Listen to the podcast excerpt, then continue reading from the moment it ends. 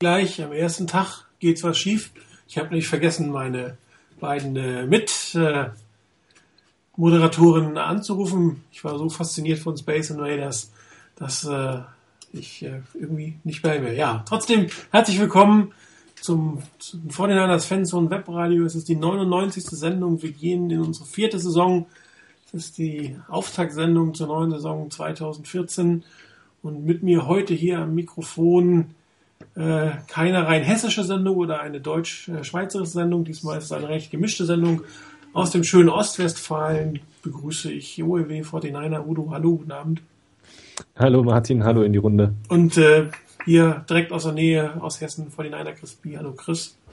Hallo, schönen guten Abend. Aus irgendwelchen Gründen habe ich euch jetzt Video angerufen, das heißt, ihr seht mich jetzt Ja, wahrscheinlich. ich bin geschockt. ich lasse das mal an, wenn es mir zu doof wird, mache ich das wieder aus. Ja, herzlich willkommen. Äh, Darf ich, darf ich nur die Frage stellen, in was für einem Shirt drin Ach du Scheiße, das sieht man ja. tatsächlich. Ja, das sieht man. Ich bin geschockt. Äh, das, äh, ihr habt Ich hatte nicht, kurz den Ihr habt nichts dass da. Raiders draufsteht. nichts gesehen. Das, ich mache Werbung für ein, ähm, Für Twix. für ein, genau, für einen äh, Riegel, den es nicht mehr gibt, sozusagen. ja, aber jetzt soll es losgehen. Die, die Saison geht wieder los. Heute Abend erster Spieltag. Äh, Für alle, die Tippspiele machen, nicht vergessen, nicht nur heute, ab jetzt jeden Donnerstag äh, die NFL live zu sehen durch die neuen Verträge mit CBS und NFL Network. Äh, Auch die 49ers sind, glaube ich, zwei oder drei am Donnerstag. Heute sind wir aber noch nicht dabei. Heute spielen zwei Teams, äh, die gerne einen Unentschieden abliefern können. Das wäre, glaube ich, für uns ja, das ganz gut. Ähm, aber wir wollen erstmal ein Stück ähm, oder relativ kurz auf die vergangenen sechs bis acht Wochen, was bei den 49ers in der Preseason los war. Und dann allerdings schon einen Blick nach vorne mit unserem Programm, Blick aufs Roster, eine kleine Saisonvorschau. Äh, wir wollen heute ein bisschen auf die Offense eingehen. Äh, Ich hatte erst überlegt, ob wir mit der Defense anfangen, aber die Defense hat so viele Fragezeichen. Da würde ich erstmal gerne ein Spiel außerhalb der Preseason sehen, um da überhaupt irgendwas sagen zu können über die Defense. Wir werden natürlich unseren Saisontipp abgeben und unsere Standardprogramme zum Rest der Sendung. Ähm, Reiners Run to the West ist heute Udos Run to the West und äh, Chris wird uns sicherlich das Spiel oder die Spiele der Woche kurz näher bringen. Aber wir fangen an mit einem Rückblick auf die Preseason. Noch relativ turbulente Preseason der 49ers. Ich glaube, so turbulent war es unter Jim Harbaugh bis jetzt nicht. Sonst gab es immer vielleicht einen spektakulären Trade. Oder das war halt äh, die Streiksaison. Aber wir hatten äh, anderthalb Holdouts, äh, eine sich lange anziehende Diskussion über eine Strafe von Alan Smith. Äh, zum Schluss noch der Vorfall wurde alle nichts werden mit Ray Donald. Ähm, dazu der Holdout von Alex Boone, schwere Verletzung von Navarro Bowman, jetzt auch von Glenn Dorsey. Also eigentlich eine Offseason, wie man sie nicht haben will, oder Chris? Ja, man, ich meine, ähm, ein paar Sachen von denen, die du jetzt gerade genannt hast, die waren ja absehbar. Also es wusste eigentlich jeder, dass äh, die äh, Geschichte kommt mit Alton Smith. Keiner wusste so genau, in welchem Umfang. Äh, wir wussten alle, dass Navarro Bowman äh, in der, zu Beginn der Saison nicht fit sein wird. Also klar, es waren ein paar Sachen dabei, die waren unschön. Also das, was eigentlich da überhaupt nicht reinpasst, waren für mich äh, die Geschichten, äh, die, die anderthalb, anderthalb Holdouts, die du gesagt hast, mit Alex Boone und ähm, auch äh, Vernon Davis, der da am Anfang ein bisschen quergeschossen ist. Ähm, das sind Sachen, die, gut, das gehört scheinbar zum Business. Äh, ich glaube auch nicht, dass das jetzt irgendwas damit zu tun hat, dass äh, da irgendwelche äh, ja, Unklarheiten äh, im, im Team sind oder dass möglicherweise äh, das, die, die Trainercrew das Team nicht unter Kontrolle hat. Ich glaube, das kann man da jetzt nicht sagen. Das sind Einzelsituationen. Was mich ziemlich geärgert hat, muss ich sagen, war zum Teil, äh, ähm, auch wenn ich mich da jetzt weit aus dem Fenster lehne, zum Teil die Darstellung in den Medien, was die anderen Vorfälle anging. Also ähm, das war bei mir was, wo ich gesagt habe, ich hatte stets das Gefühl, dass die Medien erstmal unglaublich einen rausgehauen haben, egal was es war, und am Ende äh, furchtbar zurückrudern mussten. Das fing meiner Meinung nach an bei der Geschichte mit äh, CK. Da ist nichts von übrig geblieben, wo am Anfang berichtet wurde, ja, äh, wir haben hier einen sexuelle, ähm, sexuellen Übergriff äh, von, von den Spielern. Und ehrlich gesagt, auch von der Alden Smith-Geschichte vom Flughafen blieb mal faktisch, wenn man mal die Fakten sich anguckt, nichts wirklich übrig. Äh, das ist bisher eigentlich nur alles ziemlich spekulativ gewesen, was dort in den Medien war. Und deshalb hat mich auch gewundert, dass auch jetzt in der Ray McDonald-Geschichte wieder sofort erstmal draufgeschlagen wurde äh, in vielen Medien und ähm, mal sehen, was davon übrig bleibt. Also ich bin da sehr gespannt. Das waren so für mich die Sachen in der in der Preseason, die mich so ziemlich geärgert haben und die natürlich klar das Sportliche sehr in den Hintergrund haben rücken lassen. Oder was glaubst du, wie sehr hat das äh, die, die Vorbereitung des Teams äh, negativ beeinflusst? Ich meine, Juke hört ja auch gerade zu, es ist ja durchaus nicht unberechtigt, dass es eine gewisse ähm, Gefahr bestehende, dass, dass es zu einem Problem im Rockerroom geht, wenn äh, einmal zum einen ein Holdout ist, auf der anderen Seite, äh, wenn du relativ viele Probleme mit dem Gesetz hast im Team, ob das eine Mischung ist, die vielleicht so noch nicht gesund ist, glaubst du, dass, dass das sich in irgendeiner Form auf die, auf das Team, auf die Vorbereitung ausgewirkt hat, oder ist das mehr so, naja, die sind jetzt nicht da oder das Folgendes passiert, aber äh, solange wir auf dem Rasen stehen, ist das völlig egal, wir, wir trainieren, wir sind die 49ers, wir ziehen das jetzt durch. Also ich muss ganz ehrlich sagen, wenn Juke und ich da im Roster wären, dann würde es wahrscheinlich die Vorbereitung stören. Nein, ich, äh, ich, ich denke auch immer erst so ans Team, so ähnlich äh, wie das bei ihm ja auch anklang, was ich auch vollkommen verstehen kann. Ich glaube aber, ähm, auch wenn das jetzt ein bisschen sehr stereotyp klingt, in den USA wird da ein bisschen anders drüber gedacht. Ich habe mir da ähm, auch nochmal Gedanken drüber gemacht, ähm, was macht das aus und auch das, was dann zum Beispiel Stick geschrieben hatte, ähm, dass doch ähm, es vielleicht sogar so ist, wenn ich jetzt noch ein bisschen mehr Geld raushole, dass ich dadurch sogar meinen Status innerhalb der Gruppe äh, anhebe. Ich glaube, ähm, da, da geht wirklich Business vor, Business vor alles und ist dann manchmal auch ein bisschen zu hart wie wir es ja auch mal erlebt haben, beim so sich von dem einen oder anderen Spieler vielleicht getrennt hat, wo wir im Nachhinein gesagt haben, war das nicht, war das wirklich nötig oder musste das sein? Waren nur klare Entscheidungen, die da auch gefallen sind. Also ähm, ich denke, im Moment ist das noch so ein bisschen im Rahmen, dass äh, das nicht zu sehr in das Team reinkommt. Ähm, einfach nur, weil, weil da auch wirklich äh, die Sache nach vorne gesehen wird. Ich glaube, da wird ähm, in dem Sinne, dass wir, äh, erstmal die Leute auf, auf sich selbst achten, so schlimm sich das anhört, aber doch dann wieder über den Teamgedanken gedacht. Ähm, ich muss meine Rolle professionell gehen. Und äh, ein Problem könnte es vielleicht natürlich werden, wenn man jetzt endlich so diese ganzen Geschichten am Rande, ähm, die da immer wieder aufkommen, nicht in den Griff kriegt. Obwohl da wahrscheinlich auch im Team ähnlich drüber gedacht wird, wie es Chris eben gesagt hat. Was ist davon dann am Ende übrig geblieben? Von dem ganzen Tohuwabohu, der äh, doch immer versucht wurde, von außen reinzubringen bis jetzt habe ich noch die Hoffnung, äh, dass die Truppe zusammenhält und dass Habo, da gab es ja nun auch schon einige Experten, die der Meinung waren, hat er den Lockerroom noch im Griff, können die Spieler seine Sprüche noch hören oder werden sie schon irgendwie von ihm so ein bisschen angenervt. Ich glaube, das ist noch ein ganz schönes Pfeifen im Walde, weil ähm, ja, drei Euro ins Phrasenschwein entscheidend ist auf dem Platz und da gibt es dann vielleicht auch keinen besseren Auftaktgegner als die Dallas Cowboys wo man, wenn man in Rot und Gold aufläuft, ja besonders motiviert sein sollte. Ähm, ich bin da noch recht optimistisch. Ja, wobei ich diese, diese Rivalität äh, oder besonders Teams, die ich besonders hasse oder die besonders geschlagen werden müssen oder die auf keinen Fall gewinnen dürfen, das geht mir eigentlich überhaupt nicht so. Ich habe eher die Meinung, wir sind die 49ers, egal wer da kommt, das Spiel muss gewonnen werden.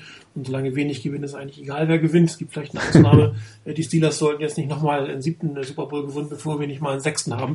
Aber das hat eher was mit der Menge des Titels, als dass es gegen die Steelers jetzt persönlich äh, angeht. Und ähm, ich habe vor letztes Jahr zufällig die Hard Knocks äh, Folge gesehen von den Jets, das ist ja auch ein bisschen her, als ähm, Daryl Reeves sein Holdout hatte. Und das war relativ viel, ging es halt darum. Und sie haben auch immer wieder das Team gezeigt. Und äh, man hatte eigentlich nicht das Gefühl, dass das Team sonderlich sich belastet fühlte dabei, dass, dass das passiert ist. Und äh, weil der Wiederkehr, also in dem Moment, wo der Ravens zurückkam, das hat äh, Rex Ryan extrem inszeniert. Und da war dann wirklich ein Gejubel und Gejohle und schön, dass du wieder da bist und super und kommt zurück. Und er verdient immerhin, was weiß ich, 16 Millionen also Quarterback-Geld auf der Cornerback-Position zum Jahr, wo er schon nicht mehr der beste äh, Cornerback der Liga war und was die Jets auch ganz schön äh, in Salary Cap Bedrängnis gebracht hat. Also ich glaube eher, dass das die Spieler sehr stark als Business sehen und dass die Tatsache, äh, dass jemand ein Holdout macht, eher das Sportliche das Problem ist, nämlich, dass du tatsächlich, gerade wenn du online bist, dass, dass die Abstimmung fehlt. Und gerade die rechte Seite mit Anthony Davis war auch nicht da, also komplett die Starting, die Starting rechte Seite war, war nicht im Trainingcamp und dass das eigentlich das eigentliche Problem dieses Holdout ist. Ähm, ich glaube auch nicht, dass, dass Alex Boone unfit oder unfertig in, in die Saison geht, aber ähm, es gilt ja angeblich, dass die 49ers ein Stück weit ähm, mehr auf, auf den Pass setzen wollen. Das heißt, es muss ein neues Schema, neues Blocking, neue Abstimmungen hervorgerufen werden. Ich glaube, das ist das Hauptproblem. Und man hat es ja auch in der Preseason gesehen, auch wenn man die nicht überbewerten darf, dass gerade das Thema O-Line echt schwierig äh, sich dargestellt hat. Und mit, mit der O-Line ähm, gerade ähm, mit einem Colin Kaepernick, der beim Lesen von mehreren Receivern schon einen Tick mehr Zeit braucht, das heißt, wenn, wenn dann die Ola nicht hält, dass das wehtut. Und das ist eigentlich das eigentliche Problem. Und, und ähm, aber ich glaube auch nicht, dass die Spieler im Endeffekt darauf böse sind, weil, weil die meisten, die da stehen werden, würden es im Zweifel, wenn sie den Hebel haben, nämlich genauso machen. Und ähm, du hattest es ja auch gesagt, Udo, die Amerikaner sehen das auch ein Stück weit anders. Damals, als ähm, mein Lieblings-Cornerback für 80 Millionen unterschrieben hat, das erste, was er gemacht hat, sich, glaube ich, einen schweineteuren Maserati gekauft oder Ferrari, glaube ich, ist damit zum Training gefahren. Alle fanden super geil, dass er jetzt so viel Geld hat und was machen kann. Also das ist einfach eine ganz andere Mentalität, als wir Deutschen beim Thema Geld und, und miteinander umgehen und, und so. Das, das ist einfach anders. Und äh, gesagt, schwierig könnte es auf dem Platz werden. Da werden wir sehen heute Abend, äh, Quatsch, am Sonntagabend, ob es da irgendwas äh, letztendlich ausgewirkt hat. Ansonsten, wie beurteilt ihr jetzt die ähm, neuen Vertragssituationen? Also gerade Ray McDonald ähm, drei Jahre, wo äh, Geld quasi fließt, das nachher in einem Jahr abfließt. Also drei Voidable Years im Kontrakt, das sind zweieinhalb Millionen jetzt schon bewusste Dead Money. Ähnlich viel hat ähm, Anquan Bolden am Ende seines Vertrages in einem Jahr. Ähm, also ich persönlich, mir gefällt es eigentlich nicht so, jetzt auf Teufel komm raus, die teuren Veteranen irgendwie zu halten und dann mal gucken in der Hoffnung, dass das im Jahr 16, 17 Salary Cap so hoch ist, dass es nichts mehr ausmacht. Chris. Ähm, ich sag gleich was dazu. Ich wollte nur noch mal kurz zur O-Line, ähm, weil du das eben angesprochen hast. Äh, witzigerweise waren aber die Probleme in der O-Line äh, auf der anderen Seite.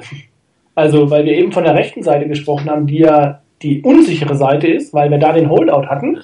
Äh, die Probleme in der, in der Preseason fand ich aber eher auf der äh, linken, also Mitte und linke Seite. Sprich, die Abstimmung zwischen Ayopati war wirklich schlecht und Kilgore, das hat weniger funktioniert, fand ich, als das, was auf der rechten Seite passiert ist. Ähm, zumindest was das Passblocking anging. Die war, das war auf der rechten Seite echt passabel, fand ich sogar mit Looney und mit, mit Martin.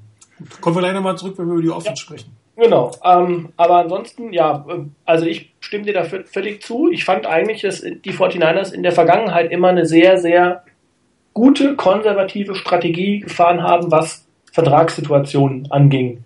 Sprich, sie haben keine Verträge abgeschlossen, die irgendwie extrem backloaded waren, oder äh, die künstlich äh, am Anfang äh, günstig gerechnet waren, weil man dort lange Laufzeiten eingeplant hat äh, und damit die äh, Verteilung über Jahre eigentlich gemacht hat, wo man wusste am Ende, dass der Vertrag läuft gar nicht bis zum Ende. Ähm, das finde ich eine sehr ungünstige Entwicklung, da stimme ich dir voll und ganz zu. Und ich glaube, man hat ja jetzt schon gesehen, also ähm, heute haben die 49ers, also heute ging ja das Liga-Jahr los äh, damit ist, damit zählen alle Spieler, die auf dem Roster sind, gegen Salary Cap. Und man hat ja dann schon gesehen, ähm, die 49ers liegen jetzt noch etwa 4 Millionen über dem Salary Cap. Heißt, äh, die Spieler, die man entlassen hat, Adam Snyder, Spillman beispielsweise, das waren ganz, ganz klar äh, Salary Cap, Cap Opfer auch. Also das war mit Sicherheit nicht nur eine Leistungsfrage, sondern man hat da schlicht und ergreifend auf günstigere, jüngere und äh, günstigere Spieler gesetzt. Ähm, und das wird man natürlich durch solche Verträge verstärken in Zukunft. Also ich sehe das kritisch, wenn man das äh, zu sehr ausdehnt. Ich habe auch als erstes mal nachgeguckt, ob Parag Marathi eigentlich noch da ist. Ich war mir da gar nicht so sicher. als wir da äh, dann äh, aufgrund dieser Verträge, die da jetzt abgeschlossen wurden, ähm, ich muss auch zugeben, ohne Martin bin ich da nicht durchgestiegen, was das bedeutet. Und wie, wie oh, bin, ich da? Ja. Ja. Okay, gut. Ich war mir jetzt nicht ganz so sicher. Äh, ja, stimmt. Ähm, genau. ich, äh, ja, es wirkt so ein bisschen. Äh, ich habe, also das ist so das, so das Gefühl, was ich hatte. Ich habe ja die Preseason auch nicht ganz so nah verfolgt wie, wie wahrscheinlich einige von uns. Aber trotzdem war ich natürlich immer dabei, dass ja die 49ers sind. Ähm, Im Moment weiß ich nicht so richtig, ob wir weiterhin so einen klaren Plan verfolgen in, in dem, was, was da gemacht wird. Da, ähm, irgendwie äh, sehe ich da im Moment so ein bisschen die, diese klare Linie schwimmen und ob das jetzt so die cleversten Geschichten waren, hm. also auch eher skeptisch, sagen wir es mal so. Ja, inzwischen, ich habe gerade gesehen, auch die Vertragsdetails, Details, Details von Alex Boone sind jetzt da. Äh, er wird äh, 600.000 Euro mehr bekommen dieses Jahr als letztes Jahr, was dich direkt auch in dieser Summe auf die Salary Cap auswirkt, wenn ich das sehe. Beziehungsweise ähm, der Workout-Bonus, der ihm gestrichen wurde, ist ihm quasi wieder äh, gut geschrieben worden in dem Moment. Also zusammen mit den Strafen, die ja sowieso weggefallen sind, hat er auch anscheinend die 50.000 Euro für den Workout-Bonus bekommen, wenn ich das hier äh, richtig sehe. Und nächstes Jahr ähm, hat sich sein Gehalt fast verdreifacht von der Base Salary aus, wird fast 4 Millionen gegen das Cap zählen. Damit hat man eigentlich die Ersparnis, die man bei McDonald äh, hatte, schon locker wieder aufgezehrt. Und äh, ich habe jetzt die 215er Zahlen noch nicht ganz angeguckt, aber es riecht schon danach, dass man da jetzt schon ähm, an, das, an der Grenze einer möglichen Salary Cap ist, wenn die ungefähr so steigt wie dieses Jahr. Und man muss bedenken, nächstes Jahr steht dann kein Michael Capti, kein Mike Iopati und kein Frank Gore in den Büchern. Das heißt, ohne deren 12 Millionen Gehalt, glaube ich, geschätzt. 13 Millionen sind die 49ers jetzt schon an der Salary Cap Grenze nächstes Jahr hart dran. Also ich bin wirklich gespannt, wie das, wie das bei dem Thema weitergeht. Also das, das äh, erscheint mir im Moment, wobei man natürlich auch sagen muss, man weiß nicht alles, man sieht nicht alles, man kennt nicht jede Mechanismen. Vielleicht gibt es noch andere Möglichkeiten, Verträge neu zu gestalten, aber das ist schon echt eng langsam. Plus die ganzen Verletzten, die man, die man natürlich mitbezahlen muss. Also für die, die man nichts kann, äh, die auf der Injury Reserve, klar, aber wenn du den, den ACL Club oder wenn du ein, ein ähm, Latimore jetzt das dritte Jahr durch, das sind auch mal ein paar Millionen über zwei Jahre, die dir in der Salary Cap fehlen. Also die Rollover hättest du sie, wenn du sie nicht ausgibst, logischerweise zur Verfügung. Also im Moment ist mir zum Beispiel unklar, wie man an Michael Crabtree verlängern wollen würde mit dem, was da ist. Also im Moment sind wir drüber, 2015. Ja, meine ich auch. Wir müssen um. Wir sind sieben Millionen etwa, also mit den jetzigen Spielern müsste man mit den jetzigen Verträgen ähm, bei der moderaten Steigerung des Salary Caps, ich glaube, hat man irgendwo gelesen, sieben Millionen drüber sein. Also etwa sieben Millionen. Also ich habe mal geguckt, dass wenn, zehn, wenn die zehn wieder um zehn steigt, wie dieses Jahr, dann kommt man ungefähr hin. Aber das weiß man nicht. Aber Fakt ist, die 49ers sind nächstes Jahr eigentlich schon wieder eng dran und das Roster ist um drei, äh, mindestens diese drei äh, Personen ärmer, zumindest äh, haben sie keinen Vertrag für die Saison. Und da bin ich echt gespannt, wie es weitergeht. Und wenn die Rookies dieses Jahr äh, und vom letzten Jahr nicht einschlagen, dann wird es auch eng hinten raus, muss man auch eindeutig so sagen. Also Geld für Free Agents ist nicht da. Nee, das ist, also ich glaube, das ähm, muss man ganz realistisch sehen. Ähm, ich glaube, dass die 49ers schon irgendwo so eine, weil eben ähm, gesagt wurde, es äh, sei möglicherweise so ein bisschen unklar die Strategie. Ähm, ich glaube schon, dass die 49ers vielleicht die Strategie nur ein bisschen geändert haben, äh, nämlich mehr auf das Jetzt zu setzen. Ja, also ähm, einfach, weil wir immer ja auch wieder von diesem Window of Opportunity gesprochen haben. Ähm, ich glaube, den 49ers ist schon klar, dass sie jetzt einfach ein ziemlich von auf dem Papier ein ziemlich gutes Team zusammen haben und dass man diese Chance jetzt nutzen muss und dann auch versuchen muss, das Team jetzt zusammenzuhalten, weil was in fünf Jahren ist, weiß kein Mensch. Und ähm, zu sagen, oh, ich muss mein Team aber jetzt schon so strukturieren, dass es in fünf Jahren immer noch äh, genug Spielraum gibt, dann muss ich vielleicht auch jetzt bei dem einen oder anderen Spieler über das hinausgehen, was ich ähm, eigentlich bereit wäre zu geben, um so eine, sagen wir mal, eine, eine konservative Linie zu fahren, wie es in der Vergangenheit gewesen ist, als man das Team aufgebaut hat. Ähm, da hatte man Zeit, aber die hat man jetzt, glaube ich, nicht mehr so sehr. Beziehungsweise man sieht, dass äh, die Chance jetzt einfach unglaublich groß ist in den ganzen Jahren hintereinander. Und es wenig Teams gibt, die es schaffen, über zehn Jahre ständig, ich sag mal, im äh, Championship Game oder im, im Super Bowl zu stehen. Das funktioniert wahrscheinlich in dieser Liga nicht. Nee, definitiv wird das nicht funktionieren. Andererseits gibt es einige Teams, die doch mit äh, etwas mehr äh, Spielraum, äh, zumindest über längeren Zeitraum, immer wieder obendran schnuppern.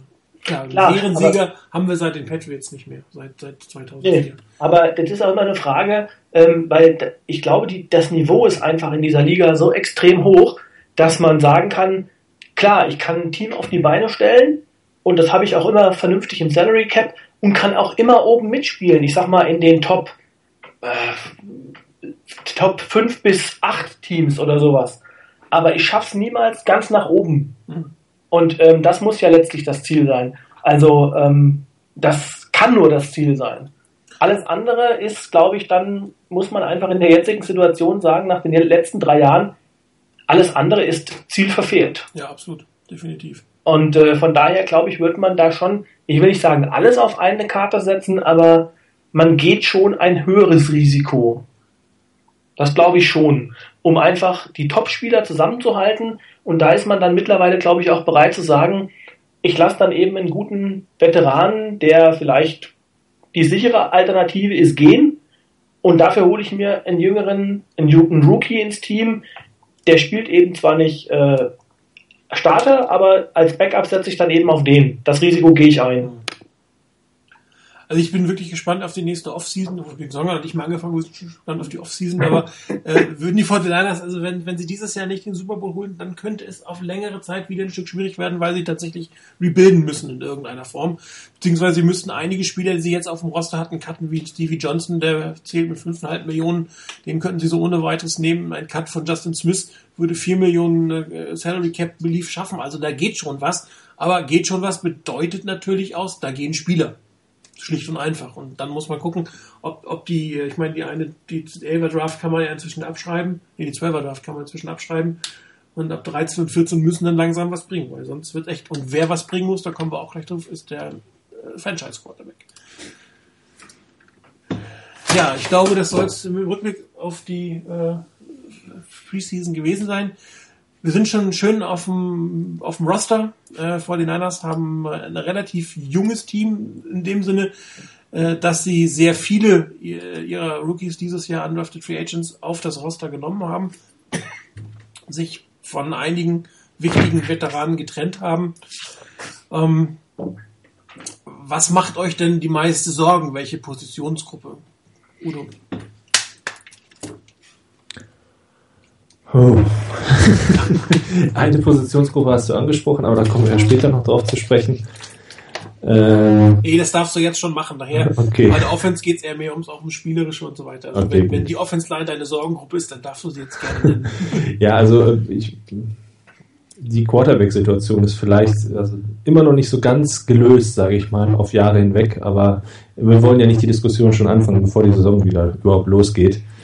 Aber man sieht halt schon, dass die 49ers, aber da sind sie auch nicht allein in der Liga, äh, einen Quarterback haben, auf den sie setzen. Und danach, ähm, ja, Gott bewahre, dass dem was passiert. So in etwa. Ähm, was anderes wäre vielleicht, ich bin in, gespannt, wie sich die Cornerbacks dieses Jahr zeigen. Äh, gut, Linebacker durch den Auswahl von Smith und Navarro Bowman zu Beginn der Saison zumindest äh, auch ein Fragezeichen, obwohl ich da denke, dass wir zumindest recht ordentliche Spieler in der Hinterhand haben. Ähm, ja, wenn du nach Sorgen fragst, sind das vielleicht so die ersten. Ähm, gut, die O-Line haben wir eben schon angesprochen, jetzt bin ich ja doch fast alle durch. Äh, ist ihr Mythos los? Das fand ich letztes Jahr immer so schrecklich, dass es überall hieß, weil über die 49ers O-Line, weil man das so sagte als NFL-Kommentator, die beste O-Line im Business. Ich glaube, das werden wir dieses Jahr nicht mehr hören. Oder das muss sie sich erst wieder erkämpfen, diesen Ruf. Ja, aber dann bin ich mal ruhig jetzt. Hast du nicht viel Hoffnung in der Position gesteckt, merke ich gerade. Okay, ähm, Chris, was wäre so dein Sorgenpart im Roster im diesjährigen? Ähm, ich nehme jetzt mal wahrscheinlich was, womit keiner rechnet. Ähm, ich setze so ein bisschen Fragezeichen hinter die Running Back Position. Ähm, einfach deshalb, weil ähm, wir mit äh, Kendall Hunter, ich glaube, dieser Ausfall, der wird uns schon noch ganz schön wehtun, weil ähm, das schlicht und ergreifend derjenige ist, der nach Frank Gore die Offense einfach am besten gekannt hat, auch die Running Back Position sehr gut in das ähm, in das Schema der 49ers gepasst hat, eine ideale ähm, Change of Paceback war ähm, für Frank Gore. Und ähm, der ist weg ähm, Carlos Hyde, auf den ich sehr viel äh, setze. Ähm, man muss trotzdem sehen, wie wird er ähm, in der NFL zurechtkommen. Das ist ein Fragezeichen. und Gore ist 31. Äh, wir unken schon immer wieder. Ähm, aber selbst die 49ers, Tom Rathman hat gesagt, äh, Frank Gore ist äh, jemand, den müssen wir gezielt einsetzen, äh, weil man einfach weiß oder auch damit rechnet, dass er eine Saison, die möglicherweise über äh, 16 Spiele hinausgehen soll, die muss er erstmal durchhalten und dann auch die Leistung bringen. Und ähm, von daher, La Michael James, muss ich ganz ehrlich sagen, ich hätte ihn ehrlich gesagt nicht auf dem Roster gesehen bei den 53. Ohne die Verletzung. Ohne, ohne die Verletzung, nee. Also ich habe, ähm, ich habe, ich hätte jetzt auch von denen, äh, also ich habe Alfonso Smith und auch ähm, Glenn Winston in der Preseason äh, hätte, also wäre mein Eindruck gewesen, die haben mehr gezeigt auf der Running Back Position als äh, Michael James. Alfonso Smith war einer, der fand ich unglaublich gut war, was ähm, das Bällefangen anging aus dem Backfield. Äh, hatte da einige gute Szenen und ähm, beim Return Game bin ich eher der Meinung, dass ähm, Bruce Ellington eher derjenige ist, der der äh, Starter sein müsste. Ich weiß nicht, ob es auch so ist, weil es in dem Depth Chart so ausgewiesen war.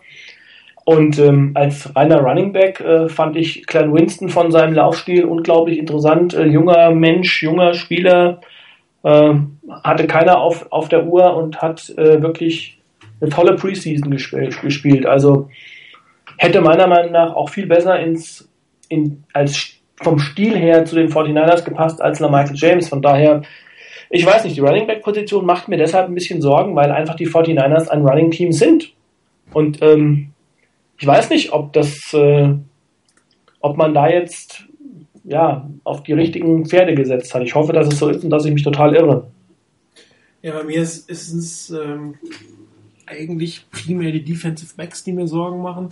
Die 49ers werden mit drei neuen Startern aufs Feld gehen, haben drei ihrer alten Starter nicht verpflichtet gehen lassen.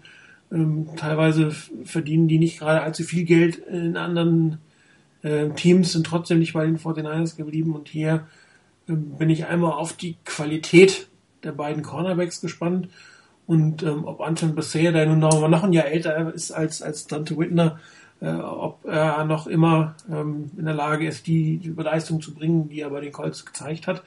Äh, über Eric Reed muss man natürlich nicht diskutieren, der wird sicherlich nochmal eine Steigerung erfahren, aber in Summe äh, ist das doch ein relativ großes Fragezeichen da hinten, auch wie man äh, dort die, die Nickelback-Position jetzt ähm, besetzen will, von der Position her klar, von der Person her ist klar, aber ob, ob die Rolle vernünftig gelebt werden kann. Und ähm, wenn die äh, Defense vielleicht gerade auch durch die Ausfälle von, von Smith und Bowman ähm, wie soll ich sagen, vielleicht anfälliger ist als die letzten Jahre, ich versuche es mal vorsichtig auszudrücken, kommt natürlich umso mehr auf die andere Seite des Balles an. Und da hat man auf der Running, auf der Wide Receiver Position relativ stark aufgerüstet, aber die Running Back Position, ich sehe es wie du, Chris, mein Wunsch wäre eine etwas andere gewesen, eine etwas andere Aufstellung, nämlich dass, dass sich einer der jungen Running Backs komplett als derjenige ist, der das Team tragen kann, herausgestellt hätte, man tatsächlich die 6,5 Millionen für Frank Gore hätte sparen können und dann gucken, wen, wen, man, wen man hinten dran dann behält. Ähm, Marcus Lettemore, die Hoffnung war ja da für dieses Jahr. Ob er jemals wirklich wieder spielen kann oder auf dem Niveau spielen, ist unklar. Und äh, allein auf Carlos Hyde zu setzen, hat man sich anscheinend nicht getraut. Andere Teams machen es ja durchaus, ihre etablierten Runningbacks gehen zu lassen und setzen auf einen jungen oder Rookie Runningback. Aber ähm, wenn du ein Running Team bist, traust du dich das vielleicht nicht so ohne weiteres. Aber ähm, ich bin gespannt, ob da dann der Support äh, für die Defense kommen kann. Wie gesagt, aber meine, meine Problem-Unit, die ich im größten Moment sehe, ist das defensive Backfield. Bei den Linebackern, das ist nun mal so, mit zwei solchen Ausfällen kann kein Team ähm, in irgendeiner Form bestehen oder ähm, ohne weiteres äh, das kompensieren. Das ist natürlich ärgerlich, ist natürlich auch ein Stück weit ein Sorgenkind, aber das ist ja ein eher von den Vorteil das unverschuldetes Sorgenkind. Ähm, während das defensive Backfield, das war schon eine klare Entscheidung, ist so zu tun, wie man es macht. Ich bin gespannt. Ansonsten, die 49 haben 77 Verträge, inklusive der ganzen Injury-Listen und äh, der 10 Spieler auf der Practice Squad. Äh, ganz schön viel los und dafür sind auch ganz schön viele, die ähm, relativ viel Salary Cap verschlingen hinten dran durch diese Situation. Also Es ist äh, in Summe sieht es ähm, als Einstieg ins Jahr nicht ganz so toll aus, muss ich sagen, von meinem Geschmack her, wie es die anderen Jahre aussieht oder aussah bisher. Weil vielleicht äh, straft uns das Team hier Lügen. Ich glaube, ich glaube, dass ähm, das natürlich auch zu der Strategie der 49ers gehört hat in den letzten Jahren, als man äh, das Salary Cap hatte, ähm, um äh, das im Prinzip so auszunutzen, auch äh, um dort Spieler, die wirklich verletzt waren und die ansonsten deutlich höher gedraftet wurden, einfach äh, schon jetzt auch ins Team zu holen. Und das hat man dieses Jahr, glaube ich, wahrscheinlich letztmalig gemacht, weil im nächsten Jahr hat man deutlich weniger Picks in der Draft. Das heißt, im nächsten Jahr werden wahrscheinlich deutlich weniger Spieler hinzukommen. Ja, und da würden auch zwei Millionen ACL-Spieler, die, von denen du weißt, dass sie auf der Injury Reserve sitzen, einfach mal zu viel Cap Space nehmen. Schlicht und einfach. Ja, gut, ich meine, nächstes Jahr wird das dann eine andere Geschichte sein. Ich glaube, man, man setzt schon auch stark darauf, dass die, die Spieler, die heute noch auf der ähm, auf den Reserve-Listen sind, dass die im nächsten Jahr wirklich eine, also einige von denen eine große Rolle spielen. Genau, und dann haben sie natürlich ein Stück weit Salary Cap Relief und genau. die können es auch nicht weitermachen. Also man können ja spaßeshalber mal ausrechnen, was diese, diese ACL-Club-Geschichte der letzten drei Jahre gekostet hat. Also es waren mehrere Millionen. Ja, und, klar. Und, äh, jetzt muss es auch was bringen und das kannst du natürlich nicht auf allen Ewigkeiten durchziehen, weil das Geld ist irgendwann nicht da und äh, die Picks sind irgendwann nicht da und ähm, das ist ein, das ist natürlich ein, ein, ein Spiel damit, wo du sagst, ähm, klar, ich setze darauf, dass ich äh, in der Runde 4 eben einen Spieler bekomme oder in der Runde 3 einen Spieler bekomme, der normal in den Jahren ansonsten von der Qualität her in der Runde 1 gegangen wäre. Genau. Dafür bin ich bereit, auch ein Jahr lang oder auch zwei Jahre lang möglicherweise einen Teil von meines Salary Caps, gerade in den Rookie-Jahren ist das ja ähm, als äh, herzugeben und habe dann vielleicht in den Jahren später wieder nur normale Anzahl von Picks und äh, habe aber dann schon die Spieler auf dem Roster, die kennen das System schon, die haben schon mal gelernt, haben schon in den, in den Klassenräumen mit dabei gesessen äh, die Integration ist vielleicht etwas einfacher. Und ähm, das ist klar, das ist eine Strategie, die wird man gucken, ob sie sich über die Jahre auszahlt. Ich meine, das ist natürlich schon ein Vorteil, wenn ein Spieler ein oder zwei Jahre beim Team war und nicht komplett Neues. Er muss die Technologie nicht lernen, er muss die Abläufe nicht lernen. Ähm, er hat die, die Basis hat er natürlich drin. Du musst es immer noch aufs Feld bringen, aber da ist schon natürlich ein gewisser Vorteil da, als, im Gegensatz zu einem reinen Rookie, der komplett neu zu dir ins Team kommt. Aber es muss sich halt irgendwann bezahlt machen. Du, das das machst du ja nicht aus Jux und Dollerei oder äh, um, um dein, dein Geld äh, loszuwerden. Sicherlich nicht. ja, da sind wir auch schon gleich bei der Frage, äh, bei der Saisonvorschau für die 49ers, wo geht's denn hin dieses Jahr? Oder was ist denn deine Erwartungshaltung an, das, an, an die Saison? Was glaubst du? Ähm, abschneidende Division, Record, wie weit geht's, wird's gehen für die 49ers dieses Jahr? Oh, Also im Moment ich, bin ich nicht ganz so optimistisch wie letztes Jahr. Letztes Jahr habe ich eigentlich ziemlich große Hoffnung da reingesetzt, dass wir den Ring holen. Äh, weil ich es auch nicht wahrhaben wollte, dass die Seahawks besser sind als wir. Ähm, oder besser sein könnten, sagen wir es so, so rum. Äh, dies Jahr, denke ich, äh, ist das Ziel äh, im Moment, so wie es aussieht, alleine durch die ja schon angesprochene Situation, gerade ja auch auf der Linebacker-Position. Und ich sehe das gerade Woche für Woche bei meinem heimischen Footballteam, wie wichtig die Linebacker sind ähm, wie jede Position ja auch wichtig ist, das macht ja das Besondere im American Football aus, ähm, dass wir erstmal irgendwie in die Playoffs, glaube ich, reinrutschen. Will es hoffen. Ähm, denke auch noch daran, dass wir das schaffen. Äh, einfach, wenn ich mir angucke, wir haben, kommen ja noch drauf zu sprechen, Wide Receiver Core, äh, kann ich mich gar nicht dran erinnern, außer in den 80er Jahren oder so vielleicht, dass ich das so ähnlich gesehen habe. Und äh, wir werden es allerdings wahrscheinlich dann über die Wildcard schaffen. Ich glaube nicht, dass wir den Divisionstitel holen werden, haben also wieder einen schweren Weg vor uns. Glaube aber diesmal, weil wir wieder im Championship Game stehen, schaffen wir es auch. Äh, sehe allerdings die Chancen dafür relativ gering. Also man muss wirklich auch wieder sich vor Augen führen, was wir letztes Jahr ja auch schon ein paar Mal besprochen haben und auch eben schon anklang. Jedes Jahr oben dran zu sein in dieser Liga NFL, äh, das, ja, der gehört, ist schon eine verdammt starke Leistung. Und ob wir jetzt das vierte Mal in Folge da bis ins Championship Game kommen, nach den Voraussetzungen, die wir im Moment haben, ich glaube, da müssen ein paar Dinge sehr gut funktionieren, die ich im Moment doch noch etwas skeptisch sehe. Und wir dürfen ja auch nicht vergessen, dass wir nun mal nicht in einer Division spielen, wo wir mit 7 zu 9 Siegen oder so wie es vor ein paar Jahren mal den Seahawks ergangen ist, in die Playoffs einziehen Also werden. der Division spielen wir schon, aber es ist nicht Ja, mehr die gleiche wie damals. Ja, genau, richtig. So ist es ganz korrekt ausgedrückt. Aber ja, also ich, ich denke Playoffs ja, äh, über die äh, Wildcard. Wünsche es mir natürlich, dass wir ein Championship Game einziehen, glaub's aber irgendwie im Moment nicht so dran, nein. Ja, und äh, weil wir natürlich auch sehr mutig sind im Radio, geben wir auch Tipps ab, wie denn der Rekord sein wird. Achso, Oder um da reinzukommen, was- muss ich dann ja 10 zu 6 sagen, glaube ich, weil 9 zu 7 könnte schon ein bisschen zu eng werden. Dann sage ich 10 zu 6. 10-6, was sind für dich so die sechs Niederlagen potenziellen? Oh, Ja, ich bin fies, ich weiß. Ja, du bist fies. ähm, ja, musste ich mir das. Nein, Quatsch.